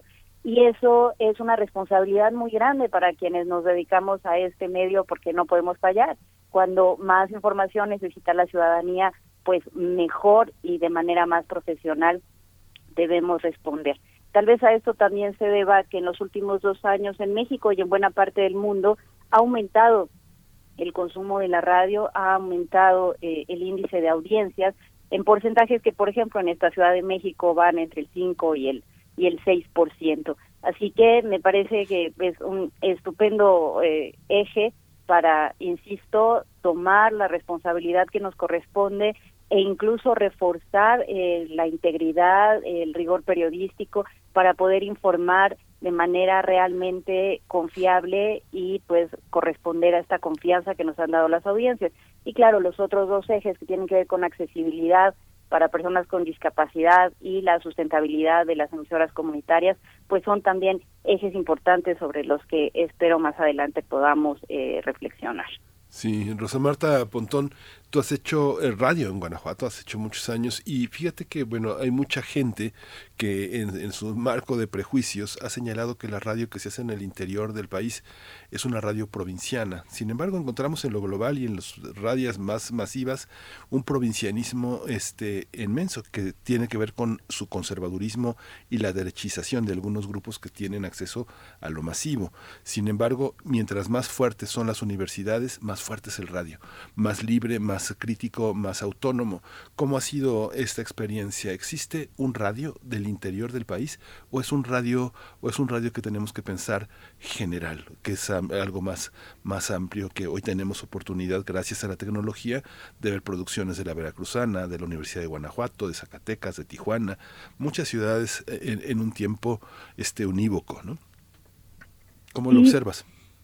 Pues mira, eh, tengo pues tengo un poco de reparos en hablar de ello porque bueno eh, si bien ya no ya no trabajo en la radio yo trabajé 22 años en Radio Universidad de Guanajuato y viví momentos eh, muy gloriosos y otros no tanto. Eh, ahorita escucho la radio local en Guanajuato y me parece pues lo tengo que decir y con perdón de mis colegas que eh, ayer justamente eh, Radio Universidad de Guanajuato cumplió 61 años al aire. Eh, no son pocos años, la verdad, para, para hacer una radio de provincia, como lo mencionas. ¿Por qué? Porque si bien es, es un medio de comunicación que coincidimos que es noble, que es importante, que es necesario, que une, que vincula, no ha recibido el suficiente apoyo que podría recibir en el tiempo presente por cuestiones políticas, por inacción, por inercia, por, por lo que quieras, realmente no lo sé. Yo creo que eh, Radio Universidad de Guanajuato, hablando en específico, la radio universitaria, porque bueno, es un medio público, podría estar viviendo una mejor suerte en este momento. ¿Por qué no la está viviendo? No lo sé, no lo sé realmente. Yo eh, me acabo de enterar eh, con gran beneplácito que una, una producción que hice a finales del año pasado para video, eh, porque ahora trabajo en la editorial de la misma Universidad de Guanajuato en cuestiones de difusión, y se me ocurrió hacer una, una serie de entrevistas en video eh, para reactivar la librería y los autores de nuestro catálogo. Y me acabo de enterar eh, porque nadie me avisó, es decir, los, los que dirigen la radio, que se está transmitiendo el programa de video por la radio. Y eso, bueno, para mí yo brinqué de alegría, por supuesto, ¿no? Porque de, de alguna manera regresé, regresé a la radio y dije, ay, qué felicidad, pero nadie me avisó. Entonces, eh, hechos como este y algunos otros, pues demeritan mucho eh, esta confianza de la que estamos hablando que nos que nos reúne en esta mañana eh, de felicidad, pues por estar hablando en los micrófonos de Radio UNAM, que es una estación que yo adoro realmente.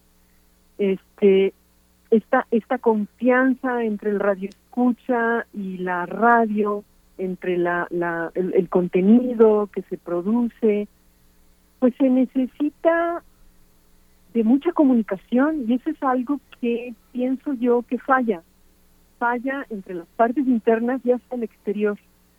Eh, no, no me parece eh, gratuito que me hayas preguntado esto, eh, porque da la idea, sigue existiendo la idea de que la radio al interior del país está totalmente desvinculada entre sí y que es como muy racional, ¿no? Que, que tiene sus cosas buenas y malas, pues, ¿no?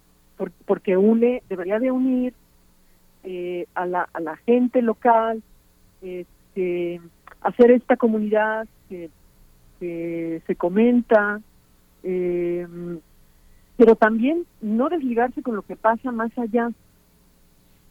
Sin embargo, yo me pregunto, esta, esta comunicación eh, que existe pues en las radios acá en Guanajuato, existe el interés de, de las radios en la Ciudad de México, por el lugar donde nos estamos ubicando ahora mismo, por escuchar qué es lo que pasa en las radios del interior del país. Te regreso a la pregunta, Miguel Ángel. ¿Quieres contestar, Miguel Ángel? ¿O me sigo? o Berenice o Adriana, sí, en fin. Claro, bien. No, no, no, sí, me, la, me, la, me, la, me la, este, me la reservo, pero está bien. Ah, okay. Muchas gracias, Pues es que pareciera que apenas se puede con la comunicación interna. Eh, voy, voy para allá en ese tema. Aunque, aunque bueno, hay, hay afuera también redes de radios, redes de radios comunitarias, redes de radios universitarias, pues que hacen una labor a veces muy discreta, ¿no? A veces no eh, con esos canales de difusión que, quisiéramos darle, eh, pero, pero voy con, sin irme del tema, con uno de los ejes que animan esta celebración en este año 2022 y es el de la confianza en el periodismo radiofónico, que se traduce, eh, según el comunicado de UNESCO, eh, que se traduce en contenidos independientes y de calidad. Entonces voy para allá. Hablemos ahí de la radio pública y también de la radio independiente, porque no está fácil el panorama en términos de recursos materiales. Los hay, recursos humanos de sobra y con gran compromiso, pero los recursos materiales que favorezcan eh, la confección de esos contenidos, la producción, pues para hablar propiamente de esos contenidos de calidad eh, para, para la audiencia, pues ahí hay una cuestión también que nos pone de frente en este aniversario. ¿Cómo lo ven? ¿Cómo llega la radio pública y la radio independiente a esta, a, esta celebración en esos términos? Eh, maestra Adriana Solórzano, empezamos con, con, contigo, por favor. Sí, gracias, Berenice. Eh, me parece que hay varios temas eh, que podríamos ir como entrelazando. Eh, desde 2014 que entró en vigor la Ley Federal de Telecomunicaciones y Radiodifusión, se comenzó a plantear un, digamos, un reacomodo en el espectro, ya con la posibilidad de que las radios comunitarias pudieran tener un impulso, de que las radios de uso social también, y por supuesto también la, la, la radio de uso público, ya con reglas más claras sobre la independencia de la que hablas y que es muy necesaria, sobre la garantía que deberíamos tener todas las radios públicas de contar con los recursos eh, materiales, financieros, tecnológicos para poder prestar el servicio.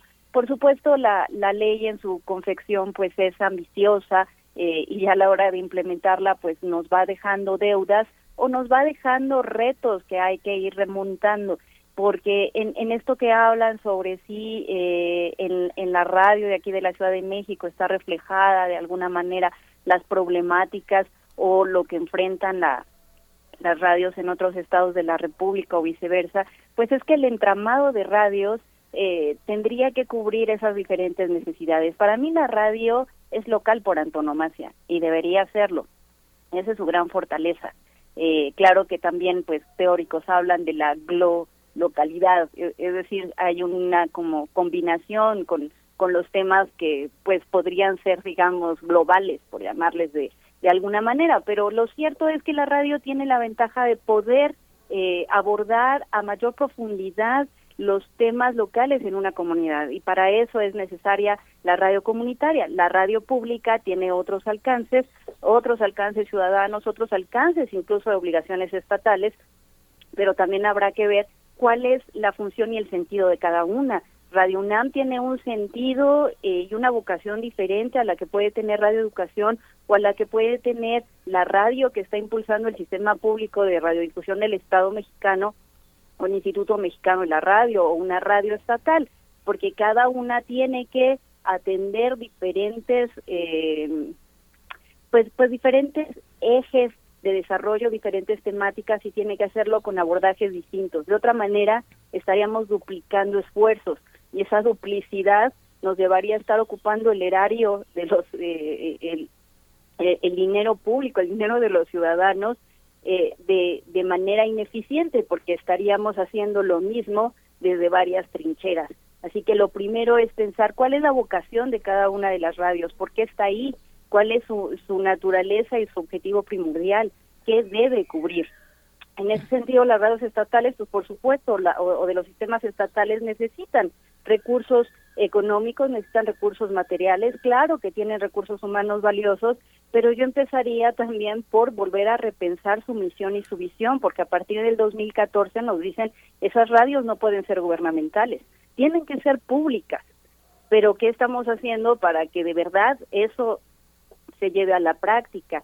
Mientras las radios que deberían ser para uso ciudadano y público estén al servicio de los partidos que están en los diferentes gobiernos, no estoy tan segura de que todos los recursos que se les pudiera dar serían bien empleados.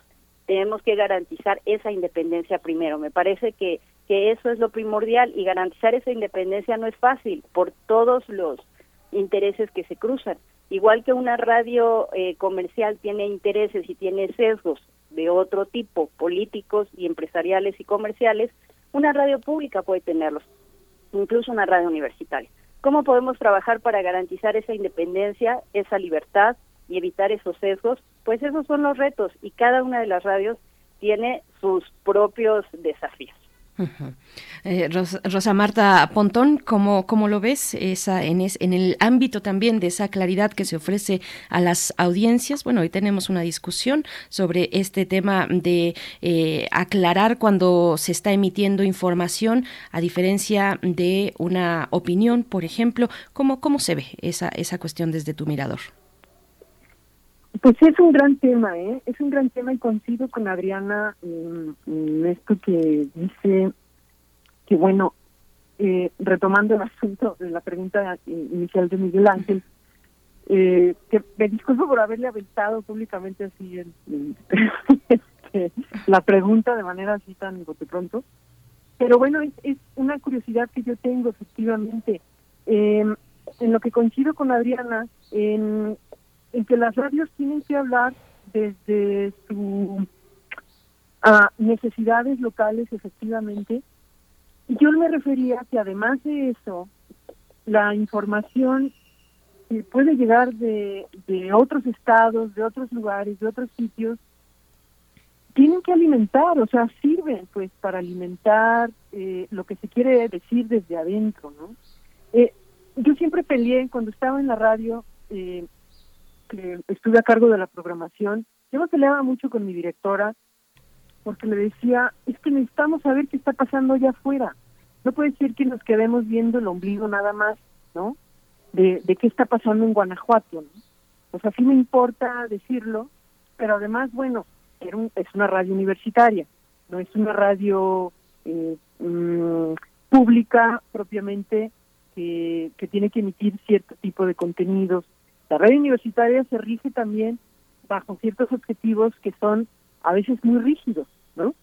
Como eh, yo no quería caer en ser eh, una vocera, o sea, una, una radio repetidora de comunicación social, por ejemplo, que eso es lo que muchas veces eh, eh, es el peligro que rodea las radios universitarias, ¿no? Eh, cómo, cómo exigir una libre editorial, una libertad editorial, en fin. Y bueno, este asunto de, de distinguir o diferenciar entre opinión personal y, e información, pues es de una pertinencia para las radios universitarias y de, y de y yo creo que no es nuevo además.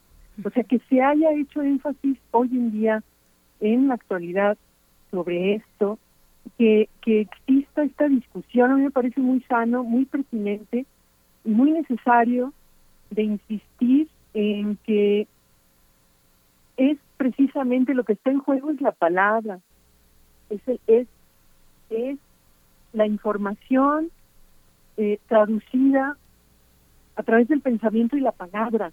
¿no? Me, me parece a mí de, de una importancia y celebro mucho que se esté discutiendo hoy en día la, quienes trabajan al interior de la radio estén poniéndose de acuerdo o no, porque eso también importa, ¿no? Es así es la democracia finalmente, ¿no? Este, en fin, no, sé si ya me estoy yendo entre las ramas o si estoy contestando este, lo que me preguntaste, Berenice. Me parece que, que, sí y que pones además elementos eh, importantes. Este, seguimos, seguimos esta conversación, maestra Adriana Solórzano, Rosa Marta Pontón, Miguel Ángel. Sí, es que bueno, es muy interesante todos los planteamientos porque por una parte hay una parte hay un aspecto eh, de producción muy fino, muy en la tradición. Uno tiene, no sé, uno ve el trabajo que se hace en, en la fonoteca de, de, Radio UNAM en la parte musical con Dulce Wet, eh, ve uno la, el profesionalismo y los alcances comunitarios de Carmen Limón en la red de amigas, de amistades, de, de trayectorias que que se tienen en la radio. Veo productoras muy jóvenes como Frida Saldívar, que es capaz de conocer la, más alta tecnología y producir de manera artesanal un radioteatro con hojas, con latas, con ruidos, con una articulación de, del conocimiento musical, un gabinete de curiosidades auténticamente que hace que la radio se convierta en un arte y tenga la especificidad de un lenguaje. Los admirados locutores como Juan está como Tessa Uribe, como muchos de los que integran Margarita, que integran esta, esta gran radio y que tienen eh, voces hermosísimas que van a quedar para los oídos de las gente, de las personas que escuchan el radio mientras vivan. Son estos aspectos que de pronto se contrastan con una radio también muy, muy, muy adocenada en noticias eh, muy manipuladas, eh, versiones oficialistas. ¿Cómo observar, cómo lograr tener un, un, balance, Adriana, Adriana Solórzano, frente a todas estas posibilidades, discrepancias ideológicas que quienes trabajamos en la radio, en el área de noticias, tenemos entre nuestros propios compañeros, que defendemos distintas banderas, distintas éticas, pero unificadas en torno a una, un solo espíritu, que es la radio. ¿Cómo, ¿Cómo lo vives? ¿Cómo se vive en la radio actual ese terreno, este Adriana Solorzano? Es que fíjate que en, en ese tema preciso, me parece que la problemática principal en el país pasa por eh, una precarización en la profesión periodística, por un problema también en la profesionalización periodística y por supuesto por una falta de eh, respeto al ejercicio periodístico en general en los medios de comunicación. ¿A qué me refiero?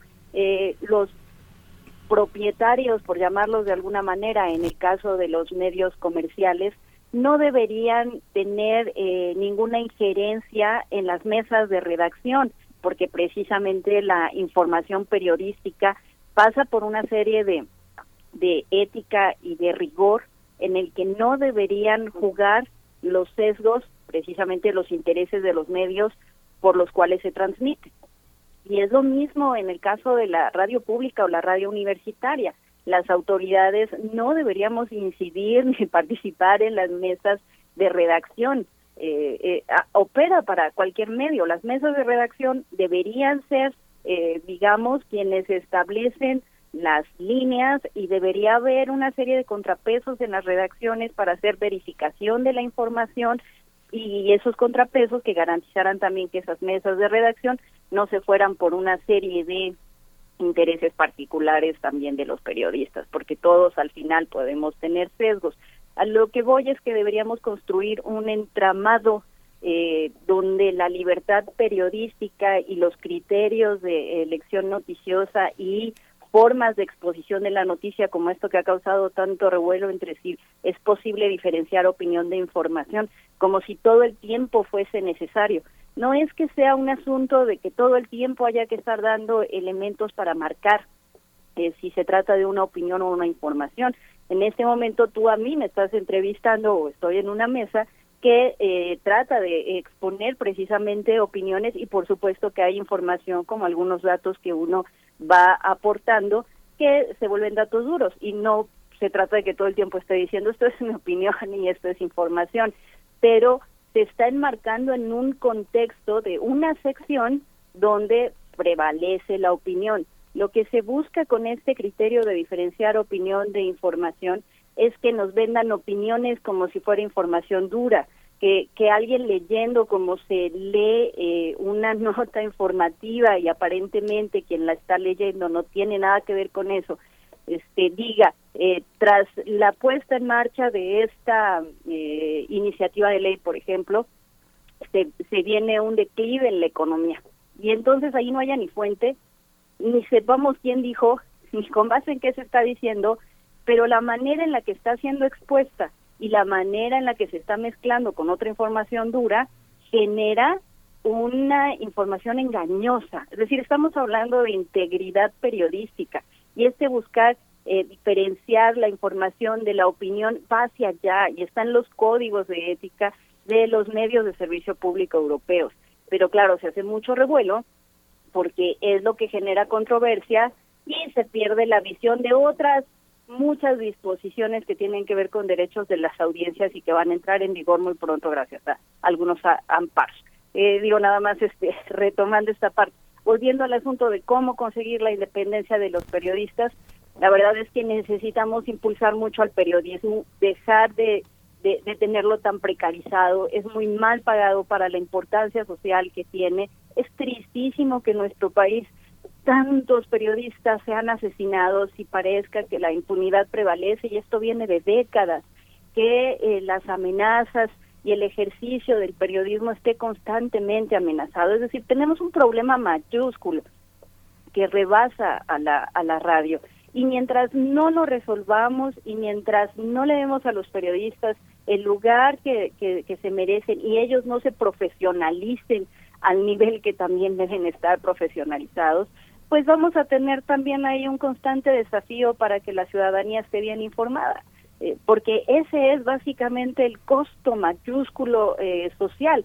Si tenemos un mal periodismo por las causas este, que pueden ser muy diversas y atribuibles a diferentes actores, tenemos una sociedad mal informada de un buen periodismo depende en buena medida el tipo de información al que logremos acceder y con base en ella vamos a formar nuestro criterio y con base en ella vamos a tomar decisiones. Entonces, el impacto es es es muy grande insisto, es es muy triste que, estemos como en, al final de la tabla de los países en cuanto a las garantías que ofrecen para el ejercicio del periodismo. Es decir, somos un país que está en el primero y a veces en el segundo lugar de los países más peligrosos para ejercer el periodismo y tenemos, claro, muchas deudas y muchos vacíos con respecto a la independencia o las garantías de independencia que le damos a nuestros periodistas.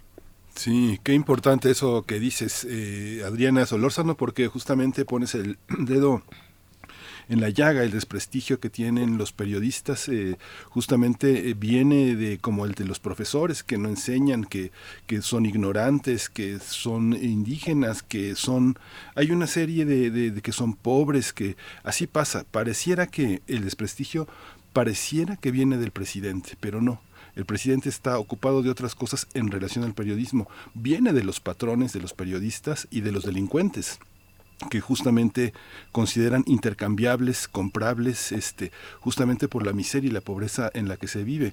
Eh, Rosa Marta Pontones, hay una, hay una parte también en la que tú has vivido esto que dice Adriana. Adriana es una mujer de la capital del país, pero alguien que ha experimentado eh, a que conoce a los periodistas locales, que si uno conoce a los periodistas este, de Zacatecas, de Durango, la gente que está en, el, en la brega diaria, en la radio, pasando tres o cuatro notas diarias, ¿cómo es? ¿Cómo es la parte, cómo es esa radio? ¿Cómo es esa radio que se hace desde la grabadora, que se edita desde la grabadora? Quien tiene la maravilla de tener una Tascam, una Tascam es una grabadora, para quien no lo sepa, muy especializada, que tiene la posibilidad de editar y hoy hasta de transmitir vía web.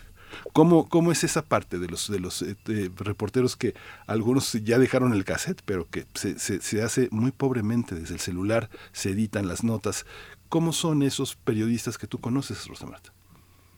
Híjole, Miguel Ángel, me, me quedo un poco a la, a la saga así con este asunto, un poco atrás, al margen quiero decir. Este, no lo sé. no sé actualmente cómo, cómo realicen su trabajo los reporteros eh, acá en Guanajuato. Eh, lo, que sí te, puedo decir y me gustaría es que, eh, bueno, la situación de inseguridad que se vive actualmente en Guanajuato, que no se había visto más que en las noticias que ocurrían en otros estados del país, yo pienso que me puedo imaginar pero esto es una mera especulación mía, ¿eh?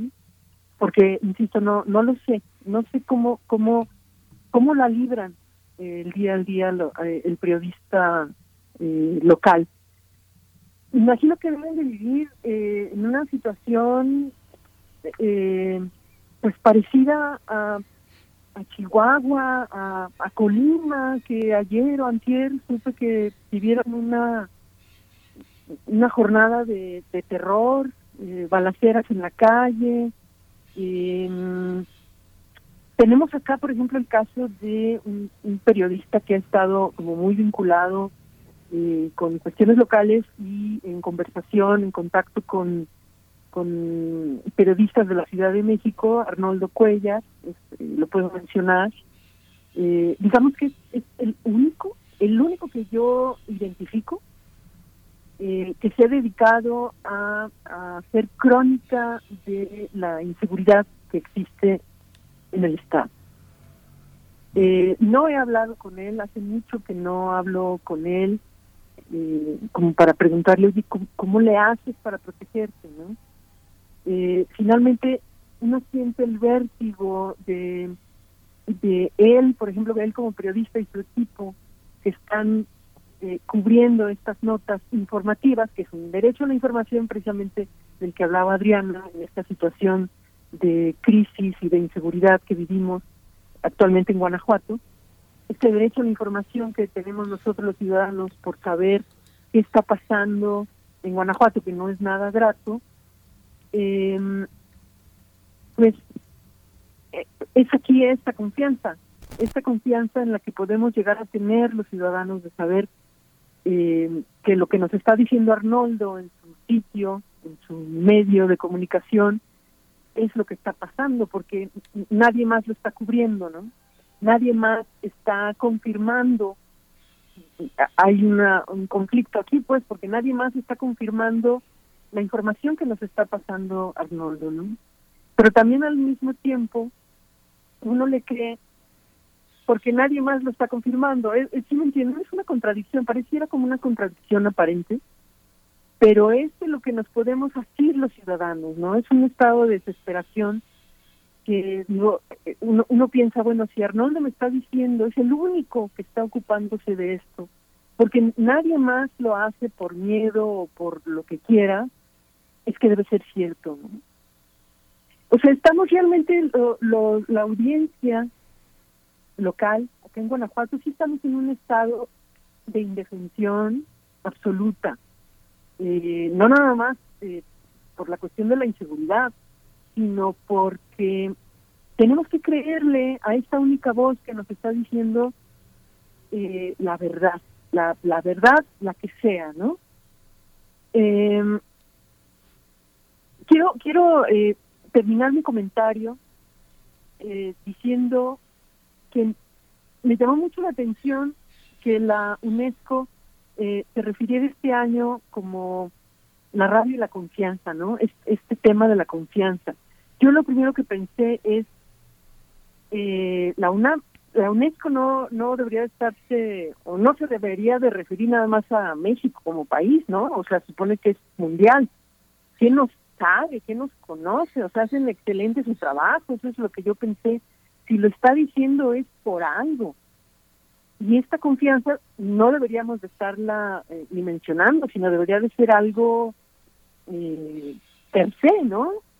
es decir, eh, deberíamos de, saber que que la confianza en, en, en quien nos está hablando la confianza que tenemos en quien nos está hablando, quien nos está refiriendo la información, en quien nos está eh, haciendo esta este énfasis, esta separación entre opinión e información, eh, debería de ser algo natural, ¿no? Debería ser algo que, que que no que no que no tendría que ser como una mesa de discusión de análisis como lo que estamos haciendo ahorita, ¿no? pero al mismo tiempo lo celebro. Entonces, es, me llama mucho la atención, pues, ¿no? Que, que estemos eh, hablando de ello hoy mismo, porque pues no es no es casualidad, no es casualidad en lo más mínimo.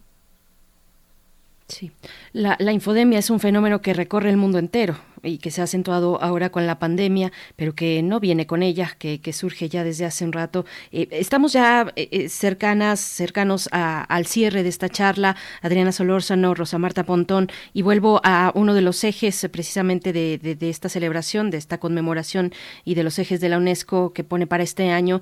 Y, y, bueno, la capacidad, sensibilidad, la diligencia también de la radio pública universitaria, cultural, eh, comunitaria o independiente que hemos hablado acá, eh, esa capacidad de sondear las necesidades informativas de sus oyentes, eh, dice así la UNESCO en los ejes de este año, ser un catalizador de la integración y participación social. Con eso en mente, ¿cómo se encuentran en estos momentos, cuáles son los desafíos de la radio frente al momento político? Ustedes han hablado, hablado de la violencia, les pregunto, el momento político actual, donde algunos se decantan por decir hay polarización, otros dicen hay apertura al diálogo democrático como nunca antes.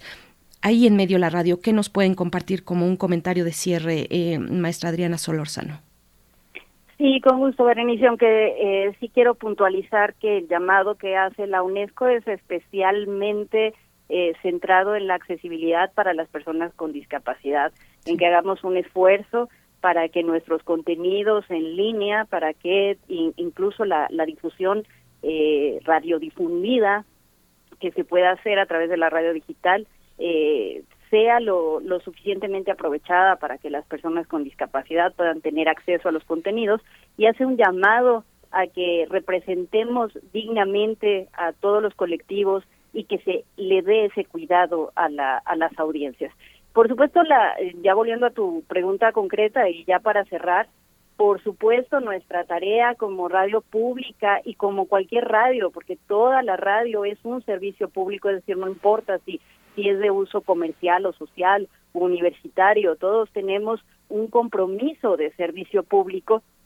Por supuesto que nuestra labor es ser un puente, conciliar, llevar diferentes perspectivas, enriquecernos con la diversidad de puntos de vista, eh, no ser eh, un reproductor de una única voz, eh, llevar el mensaje de que hay que ser o hay que trascender la unidimensionalidad el mundo tiene muchas narrativas, muchas formas de verse. De hecho, nuestro país tenemos una deuda con la pluralidad lingüística, con eh, la representación de las diferentes prácticas culturales y la diversidad que es un crisol en nuestro país. Es decir, en, nos convoca a pensarnos como, como agentes que pueden eh, contribuir a un mundo posible más inclusivo.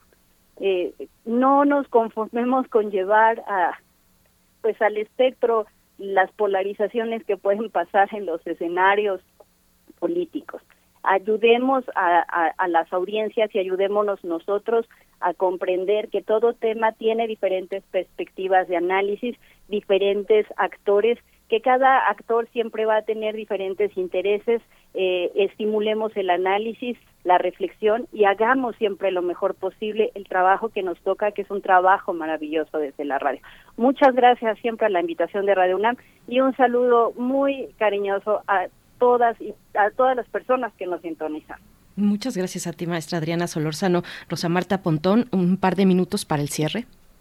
Sí, yo, yo también eh, coincido con Adriana una vez más, eh, en que yo creo que sí es, es, es bueno, es importante que estemos em, discutiendo, eh, analizando eh, la, la situación actual em, que nos reúne pues en esta mesa y lo que está sucediendo allá afuera, ¿no? En los medios de comunicación. Eh, yo no hablaría de, mm, vamos, si hay eh, voces que hablan de la polarización, ¿no? Actualmente, de la crispación que existe, eh, voces muy airadas hablando en torno a ello, pero yo creo que sí, como nunca antes se ha visto este tipo de discusiones y de análisis eh, en el cual nos pone como una sociedad que está en un momento de transición importante. A mí me, a mí me lo parece así. ¿eh? Em, me doy cuenta, me doy cuenta que eh, no estamos, no estábamos preparados pues para lo que estamos viviendo ahorita. Eh, la sana discusión, efectivamente, de lo que habla Adriana, es que hay que, hay que insistir en ello, pues, ¿no? No caer en estas peleas, en estas descalificaciones, sino más bien insistir en, en que discutir desde un punto de vista propositivo es necesario, es necesario disentir, porque de los tiempos de crisis forzosamente tienen que salir eh, tiempos más esperanzadores y, mejores. Yo lo veo así, no, no todo lo malo es malo eh, para siempre, digamos, ¿no? Estos momentos de crisis que estamos eh, viviendo ahora mismo forzosamente, forzosamente van a dar un fruto positivo a las próximas generaciones, pero es así como lo tenemos que enseñar. Pues muchísimas gracias a las, a, las dos, a toda esta participación que ha hecho posible que estén eh, en, en Radio NAM dos, eh, dos eh, eh, conocedoras y veteranas de la radio, la maestra Adriana Solórzano, maestra en comunicación, directora de producción y planeación en, en Radio Educación y académica de nuestra Facultad de Ciencias Políticas y Sociales de la UNAM. Muchas gracias. Muchas gracias, Rosa Marta Pontón, radialista, miembro de nuestro Consejo Ciudadano de Radio y Televisión en la UNAM. Gracias. Muchas gracias a ustedes. Un gran abrazo a todos. Hasta pronto. Hay muchísimos comentarios, varios comentarios en la audiencia que ojalá tengan oportunidad de, consultar si están en esa posibilidad. Pues eh, gracias a nuestras invitadas. Nosotros nos despedimos 10 de la mañana, Miguel Ángel, hasta el próximo lunes. 10 de la mañana, esto fue Primer Movimiento. El mundo desde la universidad. Radio UNAM presentó Primer Movimiento, El mundo desde la universidad con Berenice Camacho y Miguel Ángel Quemain en la conducción. Frida Saldívar y Violeta Berber, producción. Antonio Quijano y Patricia Zavala, noticias. Miriam Trejo y Rodrigo Mota, coordinadores de invitados. Tamara Quirós, redes sociales. Arturo González y Socorro Montes, operación técnica. Servicio social, Vicente Pérez e Iván Chavarría. Locución, Tessa Uribe y Juan Stack.